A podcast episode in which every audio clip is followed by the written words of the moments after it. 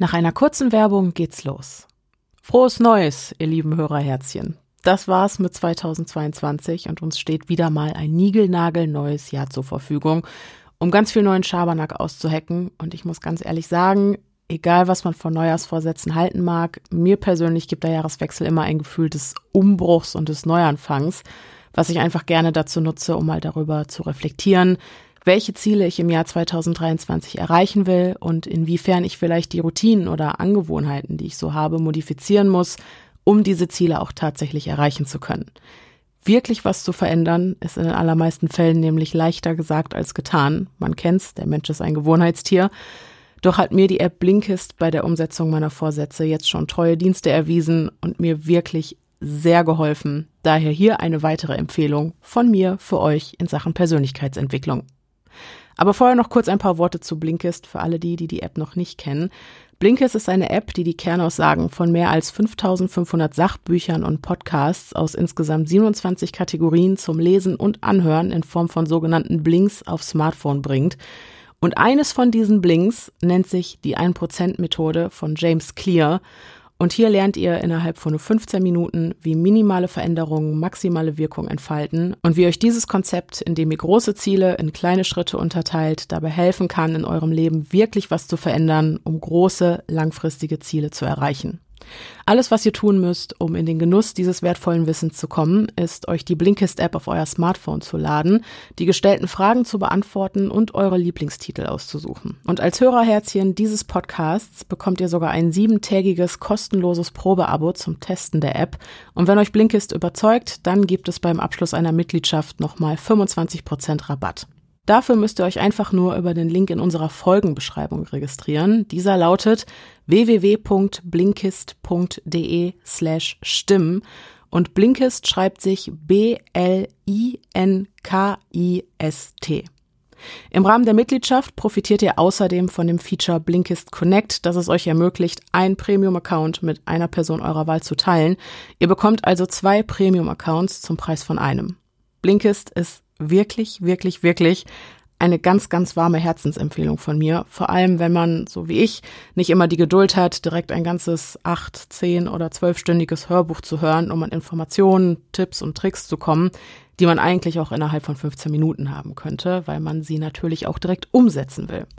Also, Sichert euch den kostenlosen Probemonat unter www.blinkist.de slash stimmen.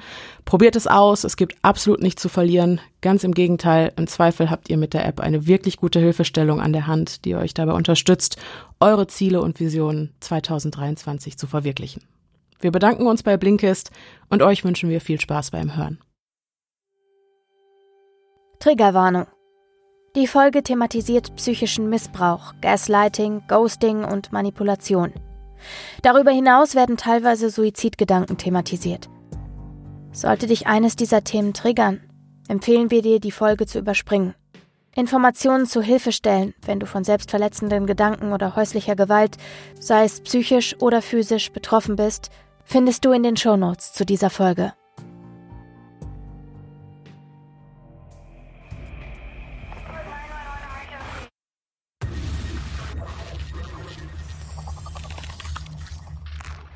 Hallo und herzlich willkommen zurück zu einer neuen Folge des Podcasts Stimme im Kopf. Mein Name ist Pia. Mein Name ist Denise. Und, und wir, wir sind die Stimmen, die, die ihr gerade im Kopf habt.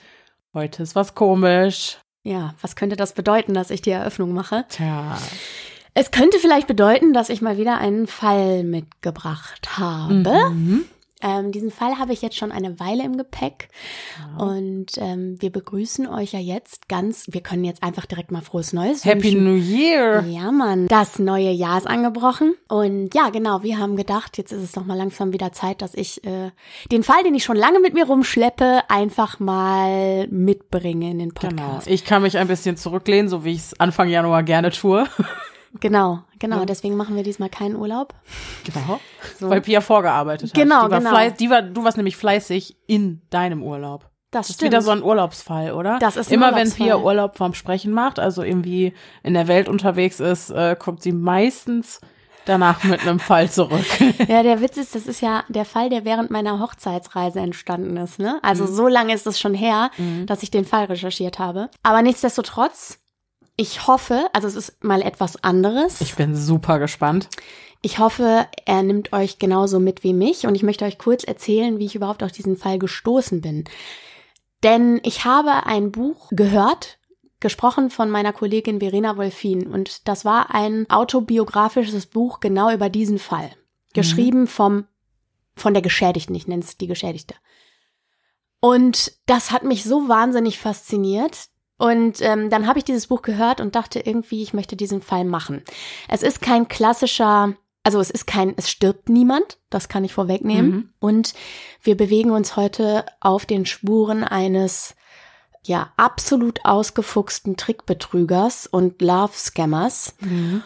Und ähm, ja, werden uns heute die Geschichte anhören von Mark Ecklem. Und ich habe auch hier mich bemüht, das Ganze ein bisschen interaktiv zu gestalten. Das heißt, wir werden gewisse Abschnitte hören, werden in diese Geschichte eintauchen, insbesondere aus der Perspektive äh, der Geschädigten, Carolyn mhm. Woods, und ähm, werden uns in diese Geschichte reinbegeben und dann zwischendurch aber pausieren und ein bisschen darüber reden und auch ein bisschen mutmaßen, wie das Vorgehen dieser Täter ist. Denn was ich auch machen möchte, ist einen gewissen Bildungsauftrag zu erfüllen in dieser Folge, weil ich nach dieser Geschichte davon überzeugt bin, dass wir alle solchen Betrügern auf den Leim mhm. gehen können. Wir hatten das, glaube ich, schon zwischendurch mal angeteasert. Ja, das ne? hatten wir, ich glaube, in der Halloween-Folge 22. Ja, genau. Haben wir, äh, gab es irgendwie die Frage, wer würde eher einem Trickbetrüger auf den genau, gehen, stimmt. wo wir auch noch gesagt haben, ich glaube, das kann prinzipiell jedem passieren. Ja, genau. Also ich bin jetzt hiernach auch davon überzeugt,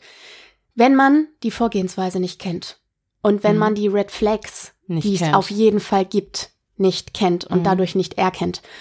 Und damit wollen wir heute einfach ein bisschen aufräumen. Und deswegen würde ich sagen, wir starten direkt rein. Ich bin sehr gespannt. Leute, hört gut zu. Ihr könnt äh, Papier und Stift gezückt halten. Habe ich auch Fall. schon am Start. Ihr könnt aus dieser Folge noch richtig was genau. fürs Leben lernen. Genau. Also gucken wir uns das mal an und gehen auf die Reise mit Carolyn Woods und Mark Ecklem.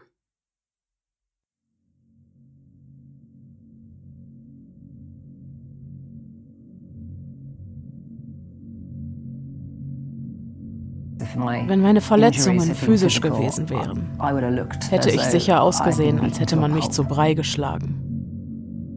Carolyn Woods im Sommer 2013. 18 Monate zuvor. Carolyn Woods ist eine gut situierte Singlefrau im besten Alter und steht an einer neuen Schwelle ihres Lebens. Ihre Scheidung ist durch Ebenso die Kündigung in dem Konzern, in dem sie viele Jahre gearbeitet hat. Die Töchter sind aus dem Haus, selbiges ist verkauft und auch die Tode ihrer Eltern hat sie inzwischen verkraftet. Sie lebt in einem idyllischen Cottage in Tedbury, England zur Miete und arbeitet in einer kleinen Designerboutique. Ihr Job dort gibt ihr Gelegenheit, sich stets elegant zu kleiden. Sie genießt das, genießt das Alleinsein, den Wohlstand und die finanzielle Sicherheit, den der Verkauf des Hauses ihr eingebracht hat, und zum ersten Mal seit sehr, sehr langer Zeit hat sie das Gefühl, nur für sich selbst verantwortlich und frei zu sein. An einem kalten Januartag im Jahr 2012 geht die Türglocke des kleinen Geschäfts und ein gut aussehender Mann mittleren Alters betritt die Boutique. Mark Conway, ein Schweizer Bankier, probiert eine knappe halbe Stunde lang einige teure Sakkos an. Er und Carolyn unterhalten sich angeregt. Er ist flirty. Und als er den Laden verlässt, hat er Carolyns Nummer im Gepäck. Carolyn hört die Tür ins Schloss fallen und schüttelt mit einem Lächeln im Gesicht den Kopf über sich selbst. Fremden Männern ihre Telefonnummer geben, das ist überhaupt nicht ihre Art. Was jetzt beginnt, klingt wie im Film, in jeglicher Hinsicht. Denn Carolyn befindet sich ab jetzt in der Handlung einer Hollywood-Romanze wieder. Es ist Liebe auf den ersten Blick. Gleich am nächsten Tag treffen sich die beiden auf ein erstes Date. Sie gehen essen und er zeigt sich charmant, unterhaltsam und ehrlich. Der Altersunterschied der beiden störe ihn überhaupt nicht. Sie sei Mitte 50, er sei 46. Das spiele überhaupt keine Rolle. Er habe schon immer ältere Frauen bevorzugt. Er wolle auch gleich ganz offen mit Carolyn sein und ihr gestehen, dass er tatsächlich als Agent beim MI6 arbeite. Außerdem müsse er ihr gleich ganz offen sagen, dass sie ihn in einer chaotischen Phase seines Lebens kennenlerne. Es werde etwa 18 Monate dauern, bis alles in ruhigen Fahrwassern liefe. Bis dahin werde er alles tun, was er kann, um die Beziehung zu pflegen. Aber es könne chaotisch werden. Die Luft war wie elektrisiert. Das ist die Art von Ausstrahlung, die er hat. Das Date läuft märchenhaft. Mark bombardiert Carolyn in der nächsten Zeit mit Textnachrichten, geizt nicht mit Komplimenten und Aufmerksamkeit. Er habe noch nie so für jemanden empfunden wie für sie, schreibt er Carolyn ein paar Tage nach ihrer ersten Begegnung. Und Carolyn, die ist im siebten Himmel. Mark zeigt ihr sein Jet-Set-Leben. Er betet sie an, gesteht ihr nach kurzer Zeit seine Liebe. Für sie ist klar, sie erwidert seine Gefühle vollkommen. Noch nie zuvor war ein Mann so großzügig und liebevoll gewesen. Sie hatte auch schon Beziehungen gehabt, in denen es ständig um Geld ging, in denen jede Ausgabe zweimal überdacht werden musste. Mark hingegen versteht es zu leben. Eines Tages holt er sie sogar mit dem Hubschrauber ab, zeigt ihr, wie er wirklich gern reist. Immer dabei sein Geschäftspartner und engster Vertrauter und irgendwie auch Bodyguard Paul. So auch an dem Tag, als Mark plötzlich einen Anruf vom MI6 bekommt, der ihn ins Chefbüro zitiert. Mark ist gerade mit Carolyn und Paul im Auto unterwegs. Und Paul hält geradewegs vor dem Gebäude des britischen Auslandsgeheimdienstes an und lässt Mark aussteigen. Dieser geht zielstrebig auf die Tiefgarage am Gebäude zu und Carolyn kann beobachten, wie er darin verschwindet. Die Beziehung zwischen Mark und seinem Arbeitgeber ist angespannt. Immer wieder betont er Carolyn gegenüber, dass er seinen Job einmal wirklich geliebt habe, ihn inzwischen aber nur noch verabscheue. Dass sein Boss ihm deutlich gesagt habe, man sei dort ganz und gar nicht begeistert von Marks Beziehung zu Carolyn. Sein Vertrag laufe aber noch etwa anderthalb Jahre. Dann könne er raus. Dann stehe ihrer gemeinsamen Zukunft nichts mehr im Wege. Sie müsse stark für ihn sein, ihm versprechen, dass sie zu ihm halte. Für Carolyn gibt es keine Zweifel an ihrer gemeinsamen Zukunft. Für sie ist klar, sie wird auf Mark warten. Ihre Liebe wächst weiter. Sie scherzen halb ernst, halb mit einem Augenzwinkern über eine schnelle Hochzeit. Beide sind sich sicher, es ist die große Liebe. Carolyn hat zu diesem Zeitpunkt das Gefühl, noch nie habe ein Mann sie so geliebt. Sie fühlt die Waagschale eindeutig auf seine Seite kippen. Er investiert mehr in sie als umgekehrt. In jeder Hinsicht. Im Februar beflügelt sie dieses Gefühl dazu, Mark mittels einer selbstgebastelten Karte am 29. Februar zu fragen, ob er sie heiraten möchte – hatten sie doch zuvor halb ernst, halb mit einem Augenzwinkern gescherzt, dass sie ihn fragen müsse, weil ja Schaltjahr sei. Das Paar ist im siebten Himmel. Sie wisse doch, dass Mark sie heiraten wolle, ist dessen überglückliche Antwort. Mark erklärt, die Ringe sollen in der Schweiz nach seinem individuellen Design aus einem einzigen Stück Weißgold gefertigt werden und er vereinbart einen Termin in einem sehr exklusiven Brautmodengeschäft für Carolyn. Diese besteht trotz der anstehenden Heirat und gerade wegen ihrer fortgeschrittenen Lebenserfahrung darauf, unabhängig zu sein. Sie zahlt all ihre Luxusgüter selbst. Das ist ihr wichtig. Mark hingegen ist das ein Dorn im Auge. Sie sei schließlich bald eine reiche Frau und müsse sich ab jetzt schließlich daran gewöhnen, Geld auszugeben. So ist für Mark auch absolut nicht nachvollziehbar, dass Carolyn darauf besteht, dass Mark ihr 35 Pfund zurückgibt, die sie ihm ausgelegt hatte, als er mit eben 35 Pfund zu wenig in der Tasche eines der teuren Designersackos in der Boutique erstanden hatte. Er habe die paar Kröten völlig vergessen, aber klar, die könne sie wieder haben. Carolyn schämt sich etwas für ihre Kleinlichkeit, nachdem Mark ihr beim nächsten Treffen ohne weiteres Aufheben das geliehene Geld zurückgibt. Kurz darauf bestellt Carolyn für Mark auf seinen Wunsch ein paar Gucci-Schuhe für einige hundert Pfund, und als diese eintreffen, bedankt er sich freudigst für das wunderbare Geschenk. Carolyn, immer noch von ihrem schlechten Gewissen geplagt, traut sich nicht recht, ihm zu sagen, dass die Schuhe nicht als Geschenk gedacht waren. Schließlich hat Mark gerade viel Geld in Whitcomb Manor gesteckt. Eine wunderschöne alte Villa, in die er mit Carolyn einziehen möchte. In diesem Zusammenhang, so Mark, wäre das doch auch eine gute Gelegenheit, neue Konten bei Barclays zu eröffnen, wenn sie schon in einem gemeinsamen Haus neu anfangen würden. Er habe auch schon einen Termin mit der Bank vereinbart. Zu diesem Termin begleitet Carolyn Paul, der Kompagnon von Mark. Sie schließt die Konten bei der Bank, bei der sie jahrzehntelang Kundin war, und wechselt mit all ihrem Vermögen dorthin. Paul unterstützt sie bei diesem Vorhaben, wo er nur kann. Eines Tages klingelt Marks Handy, als die beiden zusammen unterwegs sind. Carolyn hört nur Marks Seite des Gesprächs. Offenbar gibt es ein Cashflow-Problem. Es scheint Geld zu fehlen, um Bauarbeiten am zukünftigen gemeinsamen Heim voranzubringen. Carolyn spricht Mark darauf an, aber der winkt ab. Das sei nichts, worum sie sich Sorgen machen müsse. Sie aber erklärt, sie habe ein wenig Geld, da sie vor einiger Zeit ihr Haus verkauft habe. Wie viel denn fehle? 26.000 Pfund seien es, die gerade fehlten, aber das solle nun wirklich nicht Carolyns Problem sein. Jetzt ist es Carolyn, die abwinkt. Das sei für sie schließlich überhaupt kein Problem. Er solle nur sagen, wie viel er brauche. Von der angebotenen Summe nimmt Mark letztlich nur 22.000 Pfund in Anspruch.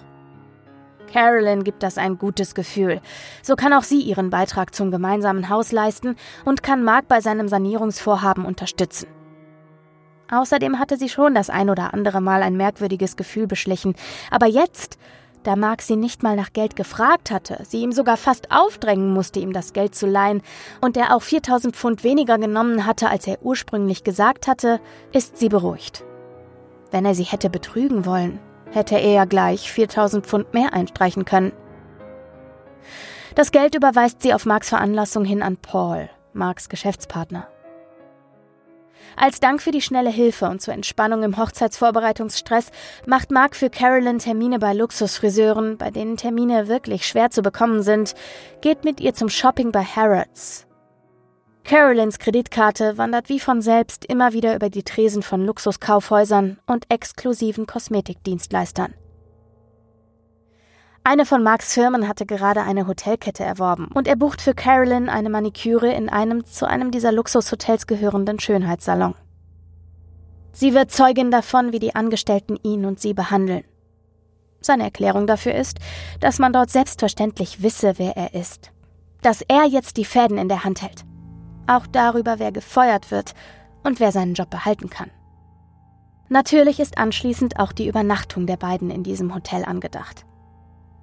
Als zu später Stunde ein Börsensender über den Fernseher der Suite flimmert, in der die beiden diese Nacht verbringen, und der Goldkurs besprochen wird, zückt Mark eines seiner Telefone und weist jemanden hektisch an, eine riesige Menge Gold zu kaufen.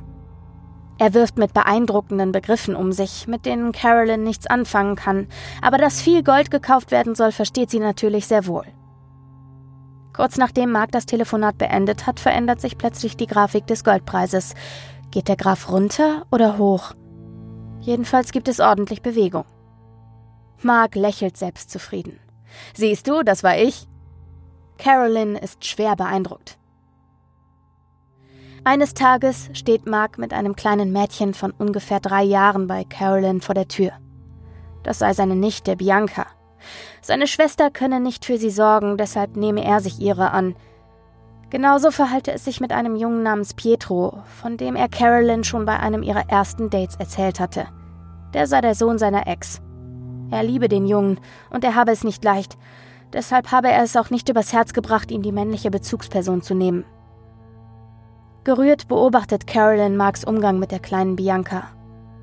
So ein wunderbarer Mann, der auch noch so liebevoll mit Kindern umgeht, die nicht seine eigenen sind. Sie kann ihr Glück kaum fassen.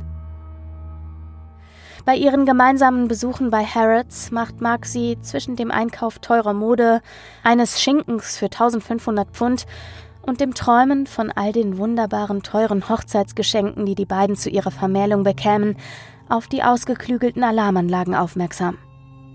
So ein Alarmsystem würde wirklich Sinn machen. Es gibt einige Menschen, die Mark auf dem Radar haben. Carolyn selbst müsse sich aber keine Sorgen um ihre Sicherheit machen. Das sei nur etwas, das allein ihn betreffe. Carolyn versetzen diese Andeutungen in Sorge, aber sie sagt sich, dass Mark schließlich beim MI6 arbeite. Da gehört so etwas wohl mit zum Beruf.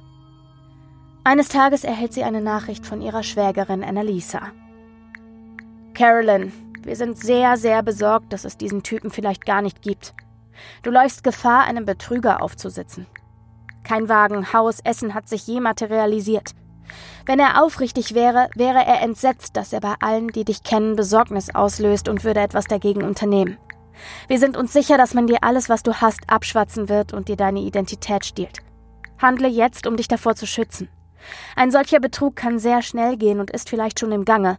Wir hoffen sehr, dass wir uns täuschen, aber bitte hör auf die Menschen, die dich kennen und lieben und denen dein Wohl am Herzen liegt. Zitat aus dem Buch Im Bett mit einem Psychopathen von Carolyn Woods. Carolyn ist irritiert. Eigentlich war sie immer gut mit Annalisa ausgekommen. Jetzt ist sie wütend über deren Einmischung.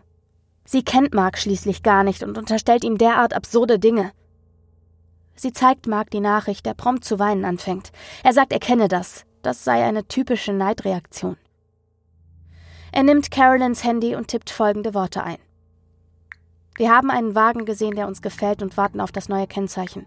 Wir haben ein Haus gesehen, das wir hoffentlich noch vor Ostern beziehen werden. Miteinander essen waren wir auch schon. Bitte lasst mich einfach weiterleben. Zitat aus dem Buch Im Bett mit einem Psychopathen von Carolyn Woods. Mit großen Augen schaut er sie an. Okay. Carolyn nickt und mit einem Fingertippen Marks auf den Sendebutton macht sich die Nachricht auf den Weg zu Annalisa und damit zu Carolyns Familie. Eines Tages stellt Mark ihr einen niegelnagelneuen Audi vor die Tür. Carolyn ist schockiert und höchst erfreut über dieses Geschenk. Langsam gewöhnt sie sich an Marks Großzügigkeit, auch wenn sie nach wie vor eine Menge zu dem beisteuert, was die beiden sich an Luxus gönnen. Ihre Unabhängigkeit ist ihr schließlich wichtig. Als Mark ihr vorschlägt, sie solle sich doch einmal bei einer Praxis für Botox-Behandlungen beraten lassen, ist Carolyn zunächst entsetzt. Mark selbst benutze zwar Botox, wenn es nötig sei, aber er verstehe natürlich, wenn sie das nicht für sich beanspruchen wolle. Sie sei wunderschön. Er dachte bloß, man könne ihre Schönheit noch etwas optimieren. Das gleiche gelte auch für ihre Kleidung. Sie habe zwar einen wunderbaren Stil, der aber noch Luft nach oben hätte und einiger Anpassung bedürfte. Sie solle sich doch neu einkleiden. Wenn sie seine Frau würde, sollten die Leute nicht denken, er würde sich nicht gut um sie kümmern. Zunächst entsetzt von Marks Vorschlägen, lenkt Carolyn schließlich ein. Es sei sicherlich schön, ein paar neue Kleidungsstücke zu kaufen, und jetzt, wo Mark schon mal einen Termin bei dieser Praxis gemacht hat, kann sie ja auch hingehen. Als sie dort ankommt, fragt die Ärztin, sehr renommiert auf ihrem Gebiet, welche Regionen in ihrem Gesicht Carolyn denn Sorgen bereiteten. Diese entgegnet, dass es eigentlich keine Regionen gäbe, die sie nicht möge, stellt sich aber dennoch vor den Spiegel der Ärztin und erkennt im grellen Licht der Praxis doch das ein oder andere Fältchen, das durchaus unterspritzt werden könnte. Die Ärztin entgegnet, da könne man mit Botox nichts machen, aber eine Gesichtsstraffung würde auf jeden Fall ein tolles Ergebnis erzielen. Der dazu gebetene plastische Chirurg bestätigt diese Ansicht. Carolyn ist vollkommen entsetzt. Nach dem Besuch in der Praxis ruft sie Mark an und sagt ihm, das könne er vergessen. Niemals würde sie so etwas mit sich machen lassen. Sie sei von Anfang an nicht damit einverstanden gewesen. Er versteht es wie immer, sie zu besänftigen. Das sei doch völlig in Ordnung. Ohnehin handele es sich bei besagter Klinik um eine mit Spezialisierung auf plastischer Chirurgie. Die hätten Carolyn doch bloß ihr Produkt verkaufen wollen. Sie solle sich beruhigen. Das Ereignis verblasst mit der Zeit, aber Carolyns Blicke in den heimischen Spiegel werden langsam kritischer. Die Falten sichtbar und immer tiefer. Es kommt der Tag, an dem Carolyn in das gemeinsame Haus umzieht. Doch ist dies nicht Whitcomb Manor, sondern ein Haus in Bath, das Mark für sie beide erstanden hatte. Mit Whitcomb Manor hatte er sich als gemeinsames Zuhause für sie beide doch nicht so richtig wohlgefühlt. Sie müsse auch nicht mehr arbeiten könne ihren Job aufgeben und auch ihr Cottage zur Miete. Da wäre es doch auch gut, sie würde ihr altes Mobiliar weggeben und sie könnten sich ganz neu einrichten. Carolyn findet den Gedanken reizvoll. Sie beschließt, bis auf persönliches Hab und Gut wie Fotos und Erinnerungsstücke tatsächlich alle Altlasten von sich zu stoßen und gemeinsam mit Mark von vorn zu beginnen. Carolyn liebt Mark und alles, was er ist und repräsentiert. Selbst als er im neuen Zuhause in Bath nicht eine Nacht gemeinsam mit ihr dort verbringen kann, sie der Einrichtung des Hauses allein nachgeht und die meiste Zeit einsam ist, ist sie dankbar für jedes Lebenszeichen. Schließlich ist Mark für den MI6 immer wieder auf geheimer Mission. So kommt er eines Abends mit dem Arm in der Schlinge nach Hause, erklärt Carolyn, er sei in Syrien auf einem Undercover-Einsatz gewesen und dort angeschossen worden. Beim Einkaufsbummel durch Harrods auf der Suche nach passenden Hochzeitsgeschenken macht Mark Carolyn abermals auf die Sicherheitssysteme aufmerksam. Diese würden sie auch für ihr gemeinsames Haus brauchen. Bei einem solchen Einkaufsausflug wird die Lage plötzlich brenzlig. Paul drängt die beiden dazu, das Geschäft schnell zu verlassen und dirigiert sie zum Auto. Ein anderes Mal, während einer Autofahrt, die Carolyn im Übrigen sehr genießt, weil diese zu den selten gewordenen Augenblicken der Zweisamkeit gehören, bittet Mark plötzlich Carolyn, ihren Anschnallgurt zu kontrollieren. Paul müsse jetzt Gas geben, aber sie solle sich nur keine Sorgen machen. Der Wagen hält daraufhin auf einem verfallenen Bauernhof. Mark verlässt das Auto, sagt Paul, er solle Carolyn nach Hause bringen und dass er sich jetzt leider verabschieden müsse, da man ihn mit dem Helikopter abhole. Eines Tages kreuzen zwei Polizeibeamte die Straße vor ihrem Haus, als Mark und Carolyn gerade durchs Fenster sehen. Als Mark das sieht, wirkt er erleichtert. Gut, Sie haben zwei zusätzliche Beamte abgestellt, solange ich hier bin. Sie hatten es mir versprochen. Bath, Carolyns neues Zuhause, ist ein beschauliches Städtchen ganz in der Nähe von Bristol, England, das berühmt ist für die Architektur des 18. Jahrhunderts, die man heute noch an unzähligen Gebäuden dort bestaunen kann, und seine natürlichen Thermalquellen. So verschlägt es auch unzählige Touristen in die 86.000 Einwohnerstadt in der Hügellandschaft im Südwesten Englands. Immer wieder kann Carolyn, die inzwischen die meisten Tage, abgesehen von kleinen Spaziergängen, allein zu Hause verbringt, beobachten, wie fremde Menschen ihren Vorgarten und ihr Haus, ihr Zuhause fotografieren. Eines regnerischen Tages klingelt es an der Haustür und Carolyn geht hin, um sie zu öffnen. Drei Männer stolpern rückwärts in den Hausflur. Hatte doch einer der drei Passanten beim Versuch, dem Platzregen zu entkommen, in Carolyns Hauseingang versehentlich die Klingel betätigt. Sie hat die Nase gestrichen voll und jagt die Männer aus dem Haus. Es sei ihr Haus. Das könne doch nicht wahr sein. In der Folge lässt Carolyn die Fensterläden immer öfter geschlossen, um die Welt auszusperren. Während einer Autofahrt zieht Mark sein Hosenbein ein Stück hoch und zeigt ihr kurz und beiläufig einige Schemen an seinem Unterschenkel, die er als Narben von Folter bei einem Einsatz gegen die IRA erklärt. Sie sieht die Narbe nicht ganz genau, hat in diesem Moment keine Gelegenheit, sie zu begutachten, da Mark aber beim MI6 arbeitet und ein bestens ausgebildeter Geheimagent ist, gibt es für Carolyn keinen Anlass, das zu hinterfragen. Es gibt ja viele Menschen, die Mark lieber tot sehen wollen. Das hatte er ihr von Anfang an immer wieder gesagt. Die Zeit streicht ins Land und so auch die Geburtstage von Carolyn und Mark. An ihrem Geburtstag schneit er nur kurz zu Hause rein, steht wie so oft plötzlich mit Paul in der Küche und hat nur ein paar Minuten Zeit, überreicht ihr eine Karte und eine Flasche Champagner und gratuliert ihr zum Geburtstag, bevor Paul ihn daran erinnert, dass sie wieder los müssen. In Carolyns Familie werden Geburtstage immer zelebriert. Diesen jedoch hatte sie nicht mit ihrer Familie, sondern mit Mark geplant, war davon ausgegangen, dass er an diesem Tag bei ihr sein würde. Jetzt leert sie die Champagnerflasche allein im Halbdunkel des Wohnzimmers. In einem Zuhause, an dem sie immer weniger sein will. Das keines ist, weil der Mann, mit dem sie hier leben sollte, nicht da ist. Weiterhin noch nicht eine Nacht mit ihr dort verbracht hat und in puncto Verabredungen und Auftauchen im gemeinsamen Haus nur noch völlig unberechenbar ist. Oft bestellt er sie zu Verabredungen und taucht dann einfach nicht auf. Manchmal erreicht sie ihn Stunden oder gar tagelang nicht, dann kommt irgendwann die erlösende Nachricht. Zum Beispiel am Leben, Mission in Italien. An seinem Geburtstag sieht sie Mark gar nicht. Er ruft sie an und sagt, Baby, die Schweine lassen mich nicht weg. Eines Tages erzählt Carolyn Mark am Telefon davon, dass es ihr nicht gut gehe, dass sie merke, dass ihr das Haus nicht gut tue und sie sich vom Umzug versprochen habe, dass sie beide zumindest eine oder zwei Nächte pro Woche gemeinsam verbringen. Er reagiert darauf mit einem kurzen Satz. Mein Vater ist gerade gestorben. Dass er überhaupt nicht auf Carolyn eingeht, irritiert sie, ebenso wie die Nachricht vom Tod seines Vaters dass sie ihre Situation ja wohl nicht mit seiner vergleichen könnte. Schließlich sei sie sicher in ihrem gemeinsamen Zuhause. Er habe ihr dieses Nest geschaffen, während er sich ständig für das große Ganze einsetze und unter Einsatz seines Lebens gefährliche Missionen durchführe.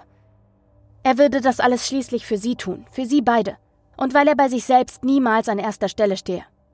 Er sei schon immer so gewesen, das würde immer so bleiben. Zuerst der Einsatz für andere, für das Wohl der Allgemeinheit, dann er selbst. Das müsste sie verstehen. Er sei schließlich von Anfang an ehrlich zu ihr gewesen. Carolyn fühlt sich schlecht, schilt sich selbst für ihren Egoismus. Er sei schließlich ein guter Mann, der alles in ihrem Sinne tue. Wie kann sie sich da anmaßen, ihm ihr Leid zu klagen? Die Aussage betreffend seinen Vater zündet einen kleinen Funken des Zweifels in ihr, den sie jedoch erstickt. Die Aussage über einen solchen Verlust will sie nun nicht auch noch in Frage stellen. Irgendwann erklärt Mark ihr, in einen erneuten Syrien-Einsatz zu müssen. Der Deal sei, dass er nach seinem erfolgreichen Abschluss dieser erneuten Geheimmission früher aus dem Vertrag beim MI6 herauskomme. Schweren Herzens und voller Sorge lässt Carolyn ihren Liebsten ziehen. In der Folgezeit taucht Mark zweimal überraschend zu Hause auf. Beide Male ist er offenkundig verletzt, muss aber noch einmal zurück. Schließlich will er die Mission unbedingt abschließen, damit er endlich das Leben mit Carolyn führen kann, das er sich so für sie beide wünscht. Schließlich kommt er nach einem Zwischenstopp in Athen in einem Militärkrankenhaus zur Behandlung seiner Verletzungen aus dem Syrien-Einsatz nach Hause zurück und erklärt, er sei nicht in der Lage, den Auftrag zu erfüllen. Sie würden ihm einen Bürojob zuteilen für die restliche Zeit. Den würde er zwar hassen, und das helfe ihnen beiden auch nicht, aber er könne einfach nicht noch einmal zurück. Carolyn ist erleichtert. Mark ist wieder da, geht nicht zurück nach Syrien. Dass sie dafür gemeinsam die restliche Zeit seines Arbeitsverhältnisses absitzen müssen, erscheint ihr als fairer Tausch. Carolyn verbringt ab und zu Zeit mit ihren Freunden und ihrer Familie. Insbesondere ihre Töchter versuchen unzählige Male, sie auf ihre Beziehung mit Mark anzusprechen, geben das aber irgendwann auf. Die Reaktion Carolyns ist stets defensiv und die Folge daraus ihr temporärer Rückzug in sich selbst und ihr einsames Zuhause in Bath. Überhaupt öffnet sich Carolyn gegenüber ihrer Familie und ihren engsten Vertrauten nicht in Bezug auf ihre Sorgen um Mark. Ihren Töchtern hatte sie versprochen, deren Studienkredite abzulösen, aber dafür muss sie ja auf die Rückgabe des Geldes warten, das Mark ihr schuldet. Inzwischen sind ihr nur noch 15.000 Pfund auf ihrem Konto verblieben, das allerdings ist nach Carolyns Kenntnisstand nicht nur auf die Überweisungen für Mark an Paul zurückzuführen. Eines Tages erreicht Carolyn ein Anruf einer Polizistin. Diese spricht ihr auf die Mailbox, weil sie sie nicht erreicht. Es gehe um eine dringende Angelegenheit, die sie nur mit ihr persönlich besprechen wolle. Carolyn riecht den Braten, vermutet, es geht um die ungewöhnlichen Kontobewegungen, die sie bei der Barclays Bank angezeigt hatte. Immer wieder seien einige Summen von ihrem Konto verschwunden. Da dies aber nach dessen Angaben auch das Konto von Paul betrifft, vermutet sie einen Betrugsvorgang bei der Bank. Als sie Mark davon erzählt, dass die Polizistin sie angerufen hatte, schärft dieser ihr ein, vorsichtig zu sein. Sie könne niemandem vertrauen und solle sich unter keinen Umständen auf ein Treffen mit der Polizistin einlassen. Alle würden nur versuchen, einen Keil zwischen sie zu treiben. Die Polizistin wiederum erklärt sich schließlich einverstanden damit, die Angelegenheit am Telefon mit Carolyn zu besprechen. Ob Carolyn von den Überweisungen großer Summen auf das Konto des Paul wisse. Ja, davon wisse sie. Sie selbst habe sie veranlasst. Ob sie sich sicher sei. Es handele sich dabei wirklich um große Summen. Ja, sie sei sich sicher, diese Überweisungen autorisiert zu haben. Warum die Polizei damit befasst sei, möchte Carolyn wissen. Die Polizistin erläutert, die Bank wende sich in manchen Fällen, in denen begründeter Verdacht eines strafrechtlichen Zusammenhangs bestehe, direkt an die Polizei. Carolyn habe also diese Überweisungen tatsächlich selbst autorisiert? Ja, das habe sie. Dann sei die Angelegenheit geklärt und auch ein Treffen sei nicht mehr nötig. Danke, dass Sie an der Aufklärung der Angelegenheit mitgewirkt haben. Die Sache wird dann geschlossen, erklärt die Polizei abschließend und das Telefonat wird beendet. Mark, für den Carolyn das Telefonat auf Lautsprecher gestellt hatte und der die ganze Zeit daneben saß und stichwortartig Befehle an Carolyn auf Papier kritzelte, lobt Carolyn für ihre Souveränität. An einem Nachmittag im Herbst 2012 soll Carolyns Auto in die Werkstatt und dort gewartet werden. Kurze Zeit später hört Carolyn den fordernden Klingelton ihres Handys. Was sie mit dem Auto nur angestellt habe, fragt Mark irritiert. Das sei ja völlig im Arsch. Sie habe gar nichts damit angestellt, sie nutze es ja kaum.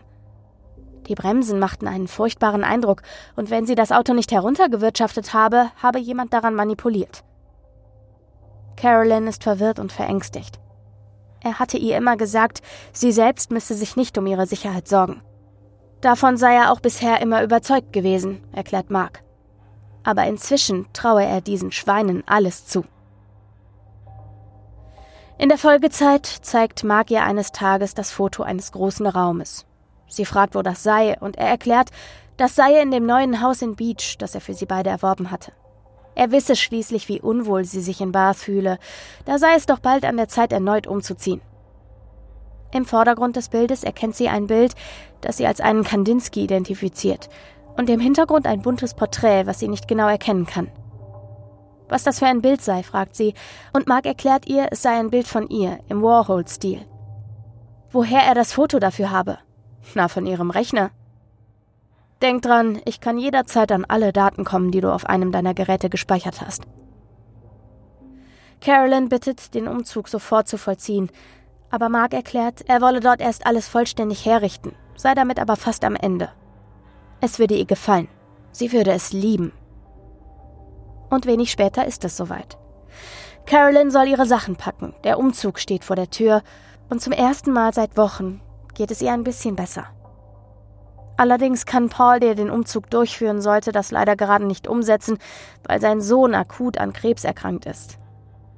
Carolyns Bitten, den Umzug selbst zu organisieren oder ein Umzugsunternehmen zu beauftragen, kann Mark nicht stattgeben. Das sei zu gefährlich. Und so sitzt Carolyn wochenlang auf gepackten Umzugskartons im Dunkeln, ohne Tageslicht. Mark hatte sie gebeten, die Fensterläden zu schließen, damit niemand sieht, was sie vorhaben. Während Carolyn weiter und weiter auf den Umzug wartet, werden Stühle ins Haus nach Bath geliefert, die Paul sofort auf Wanzen untersucht. Carolyn selbst registriert inzwischen Überwachungskameras sehr bewusst, entwickelt eine Obsession für Spionagefilme, malt sich die Parallelen zwischen Jack Bauer aus 24 und Mark aus. Sie erinnert sich auch an einen Film, vor dem sie in ihrer Kindheit schreckliche Angst hatte. Ein Schwarz-Weiß-Film, in dem ein Mann seine Frau systematisch glauben lassen wollte, dass sie verrückt sei.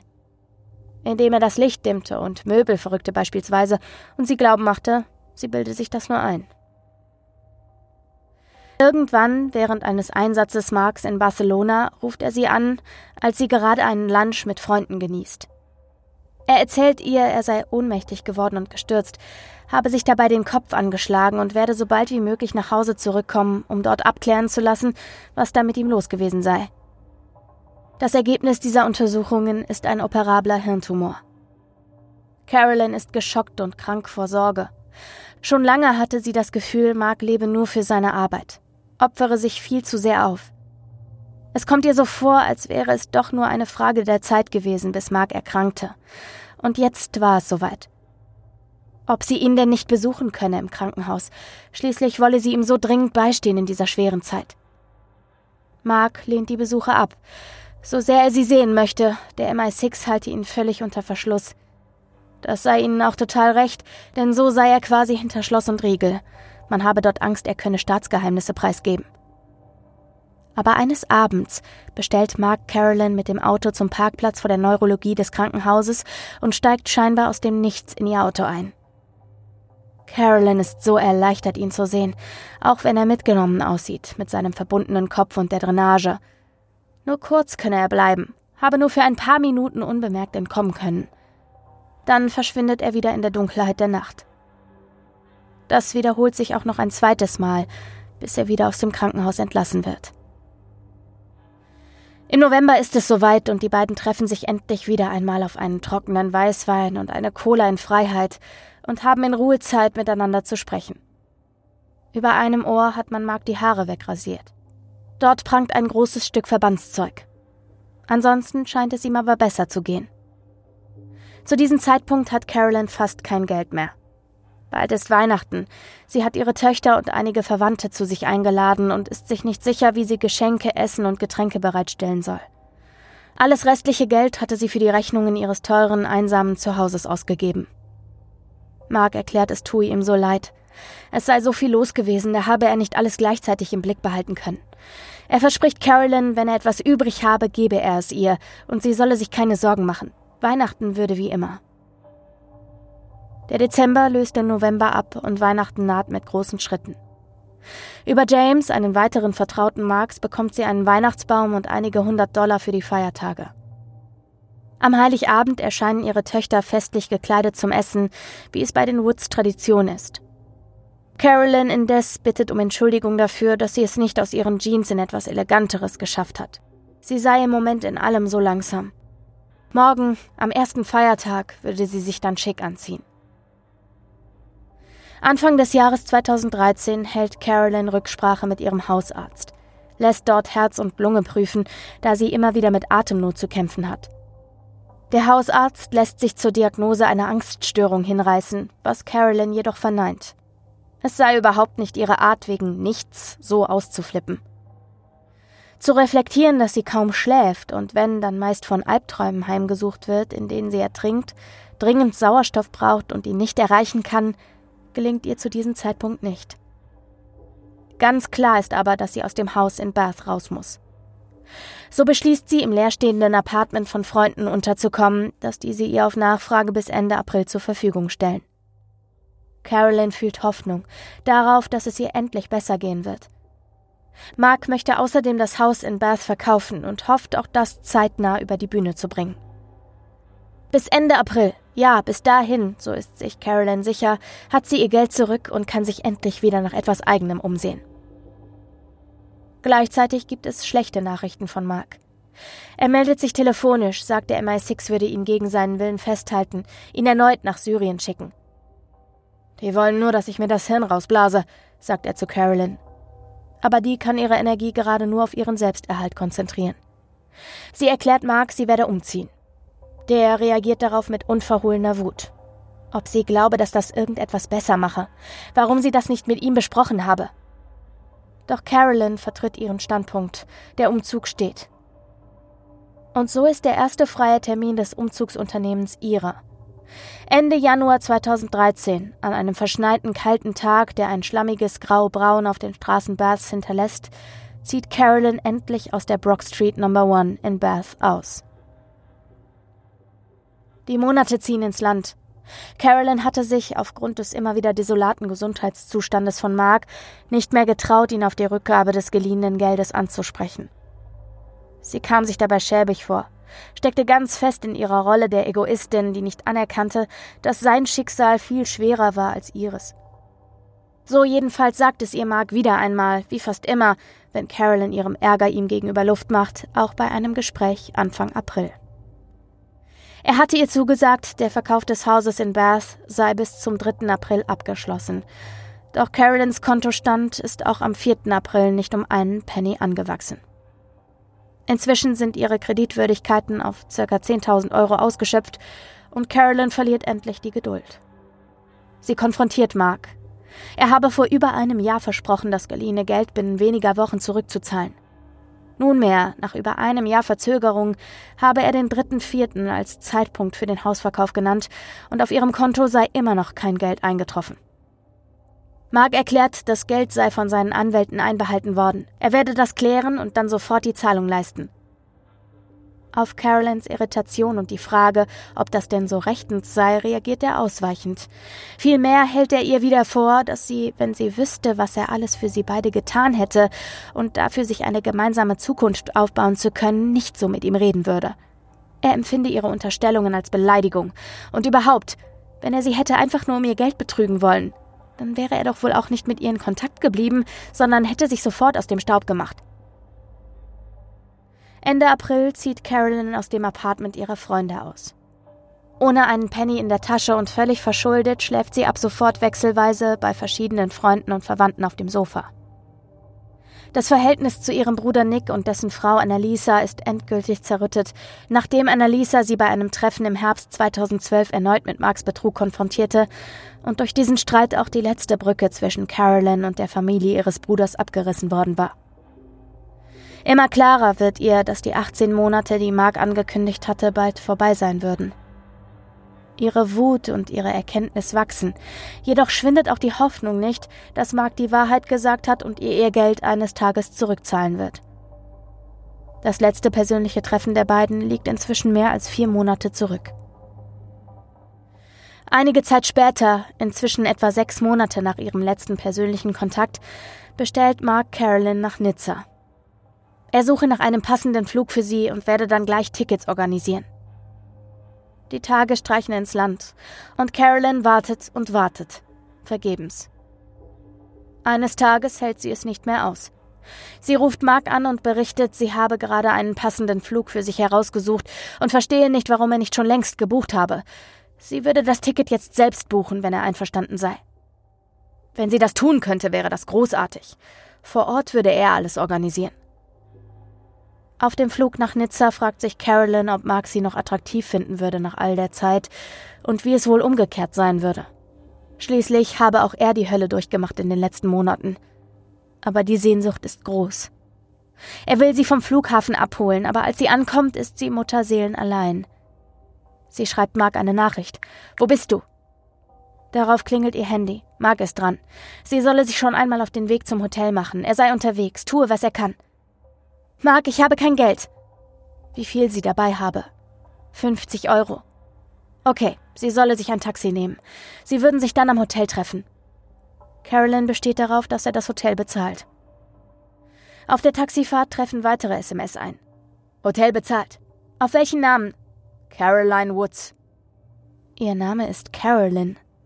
Warum weiß er nicht, wie man ihren Namen richtig schreibt? Am Ziel angekommen, trägt eine Rolltreppe Carolyn vom Hauptbahnhof in das Foyer des Ibis Hotels. Carolyn gibt die Reservierungsdaten an die Rezeptionistin weiter. Die irritiert erklärt, es habe zwar jemand angerufen, ihr Name liege vor, aber ein Zimmer gebe es nicht für sie. Aufgrund des Filmfestivals sei alles ausgebucht. Carolyn zwingt sich zur Ruhe, ruft Mark an, erklärt die Situation. Dabei kann sie ihre Wut nicht verbergen. Es sei alles ausgebucht, aber sie versuche ein Zimmer in einem der Partnerhotels zu finden, erklärt die Rezeptionistin. Inzwischen sind Carolyn noch 20 Euro im Portemonnaie verblieben. Diese gibt sie für die Taxifahrt in das nicht weit entfernte Mercure Hotel aus. Normalerweise würde sie die Strecke von knapp zehn Minuten zu Fuß gehen. Aber aufgrund ihrer körperlichen und seelischen Verfassung und mit ihrem schweren Koffer traut sie sich das nicht mehr zu. Im zweiten Hotel angekommen, wird nach einigem Hin und Her die Zahlung autorisiert und am nächsten Tag bezahlt. Carolyn konfrontiert Mark, der auch am nächsten Tag immer noch nicht auftaucht, um sie zu sehen, damit, dass sie jetzt nach Hause zurückfliegen werde. Dass sie seinetwegen keinen Penny mehr besitzt, nur Schulden, und dass er ihr das Geld jetzt seit beinahe anderthalb Jahren schulde. Inzwischen hatte sie sich sogar ihre Rente vollständig auszahlen lassen, um überleben zu können. Verständnis oder aber eine Entschuldigung erfolgen jedoch nicht. Stattdessen wirft Mark Carolyn vor, sich verändert zu haben. Dass sie sich früher einfach in den Zug gesetzt hätte, heute aber hätte teuer fliegen müssen. Dass er selbst pleite sei und Benzin stehlen und einen Burger aus der Mülltonne essen müsse. Ob sie eine Vorstellung habe, was er alles durchmache. Carolyns Vorstellung von Mark bröckelt langsam aber sicher weiter. Sie ist an einem Punkt, an dem es schmerzlicher ist, sich die Wahrheit einzugestehen, sich einzugestehen, dass alles eine Lüge war, dass vielleicht alles von vornherein geplant gewesen war, als weiter in diesem Konstrukt zu leben. Sie wollte glauben, dass der Mann verliebt in sie war. Er hat sie nach und nach mit immer dreisteren Lügen gefüttert. Mit der Zeit wird es immer schwerer zu akzeptieren, dass jemand nur mit dir gespielt hat. Man lügt dich an und das Leben, was du denkst, gelebt zu haben, ist nur eine Lüge. Zwar beginnt sie Mark immer häufiger zu konfrontieren, lässt aber weiterhin die Hoffnung zu, dass er sich doch noch als der Ehrenmann entpuppt, den sie dachte kennengelernt zu haben, als sich ihre Wege vor knapp anderthalb Jahren kreuzten. Hatte ihre Schwägerin Annalisa die ganze Zeit recht gehabt? Sie würde zur Polizei gehen, wenn sie ihn nicht bald sehen würde, sagt sie ihm eines Tages am Telefon. Auch fängt sie an, ihre Familie endlich mit einzubeziehen. An einem schönen Frühsommertag im Mai gesteht sie ihren Töchtern, dass sie Mark all ihr Geld geliehen hatte. Dass das eigentlich nur einen Liquiditätsengpass Marks überbrücken sollte, er ihr das Geld eigentlich schon vor über einem Jahr hatte zurückgeben wollen. Dass sie ihn hatte heiraten wollen und nichts davon gesagt hatte, weil sie damit hatte warten wollen, bis sich alles gefügt hatte. Carolyns Durchhaltekraft schwindet nach und nach immer weiter. Sie wendet sich an James, den weiteren Kompagnon von Mark, und bittet diesen um Hilfe. James war ihr stets integer vorgekommen. Außerdem hatte Mark ihr einmal gesagt, James wisse über alles Bescheid. Und wenn sie etwas brauche oder sie Mark nicht erreichen könne, solle sie sich an ihn wenden. Bitte helfen Sie mir, schreibt sie nun, 17 von 18 Monaten nach ihrem Kennenlernen mit Mark an James, und kurze Zeit später treffen sich die beiden in einem Café. James erklärt, Mark habe auch ihm erzählt, dass er beim MI6 arbeite, aber das glaube er nicht. Als Carolyn ihn nach den verschiedenen Ereignissen fragt, kann James in einigen Sachverhalten für Aufklärung sorgen. So erzählt er Carolyn, dass Mark, als er ihr gegenüber erklärt hatte, er sei auf einem seiner zahlreichen Syrienaufenthalte und sei auf dem Rückweg in einem Militärkrankenhaus in Athen behandelt worden, tatsächlich in Spanien gewesen war, um dort Deals abzuschließen. Dass James sogar zeitweise mit dabei gewesen war. Bianca, die kleine Nichte, sei seine Tochter. Er habe mit ihr, einer weiteren kleinen Tochter und seiner Frau nur einen Steinwurf von Carolyn entfernt zur Miete gelebt. James erzählt außerdem, er habe schon zwei verschiedene Identitäten des Mark erlebt. Zuerst habe er ihn unter Mark Ross Rodriguez kennengelernt und später habe er seinen Namen aus Sicherheitsgründen in Zack Moss geändert. In Carolyns Kopf formen sich unendlich viele Puzzlestücke zu einem großen Ganzen. Einem Bild, das ihr den Boden unter den Füßen wegzureißen droht. Denn eins ist klar. Mark ist ein Hochstapler. Sie beginnt die gesamte Zeit wieder und wieder zu rekapitulieren, erinnert sich, dass eine Freundin ihr bei einem gemeinsamen Essen vor einiger Zeit gesagt hatte, der Mann sei doch unter Garantie verheiratet, als sie ihr berichtete, dass er nicht eine Nacht mit ihr im neuen Haus verbracht hatte. Auch klärt sich durch James Informationen, dass Mark Carolyn teils gezielt aus dem Haus gelockt hatte, zu Verabredungen, zu denen er nicht erschienen war, um das gemeinsame Haus in ihrer Abwesenheit für Geschäftstermine zu nutzen.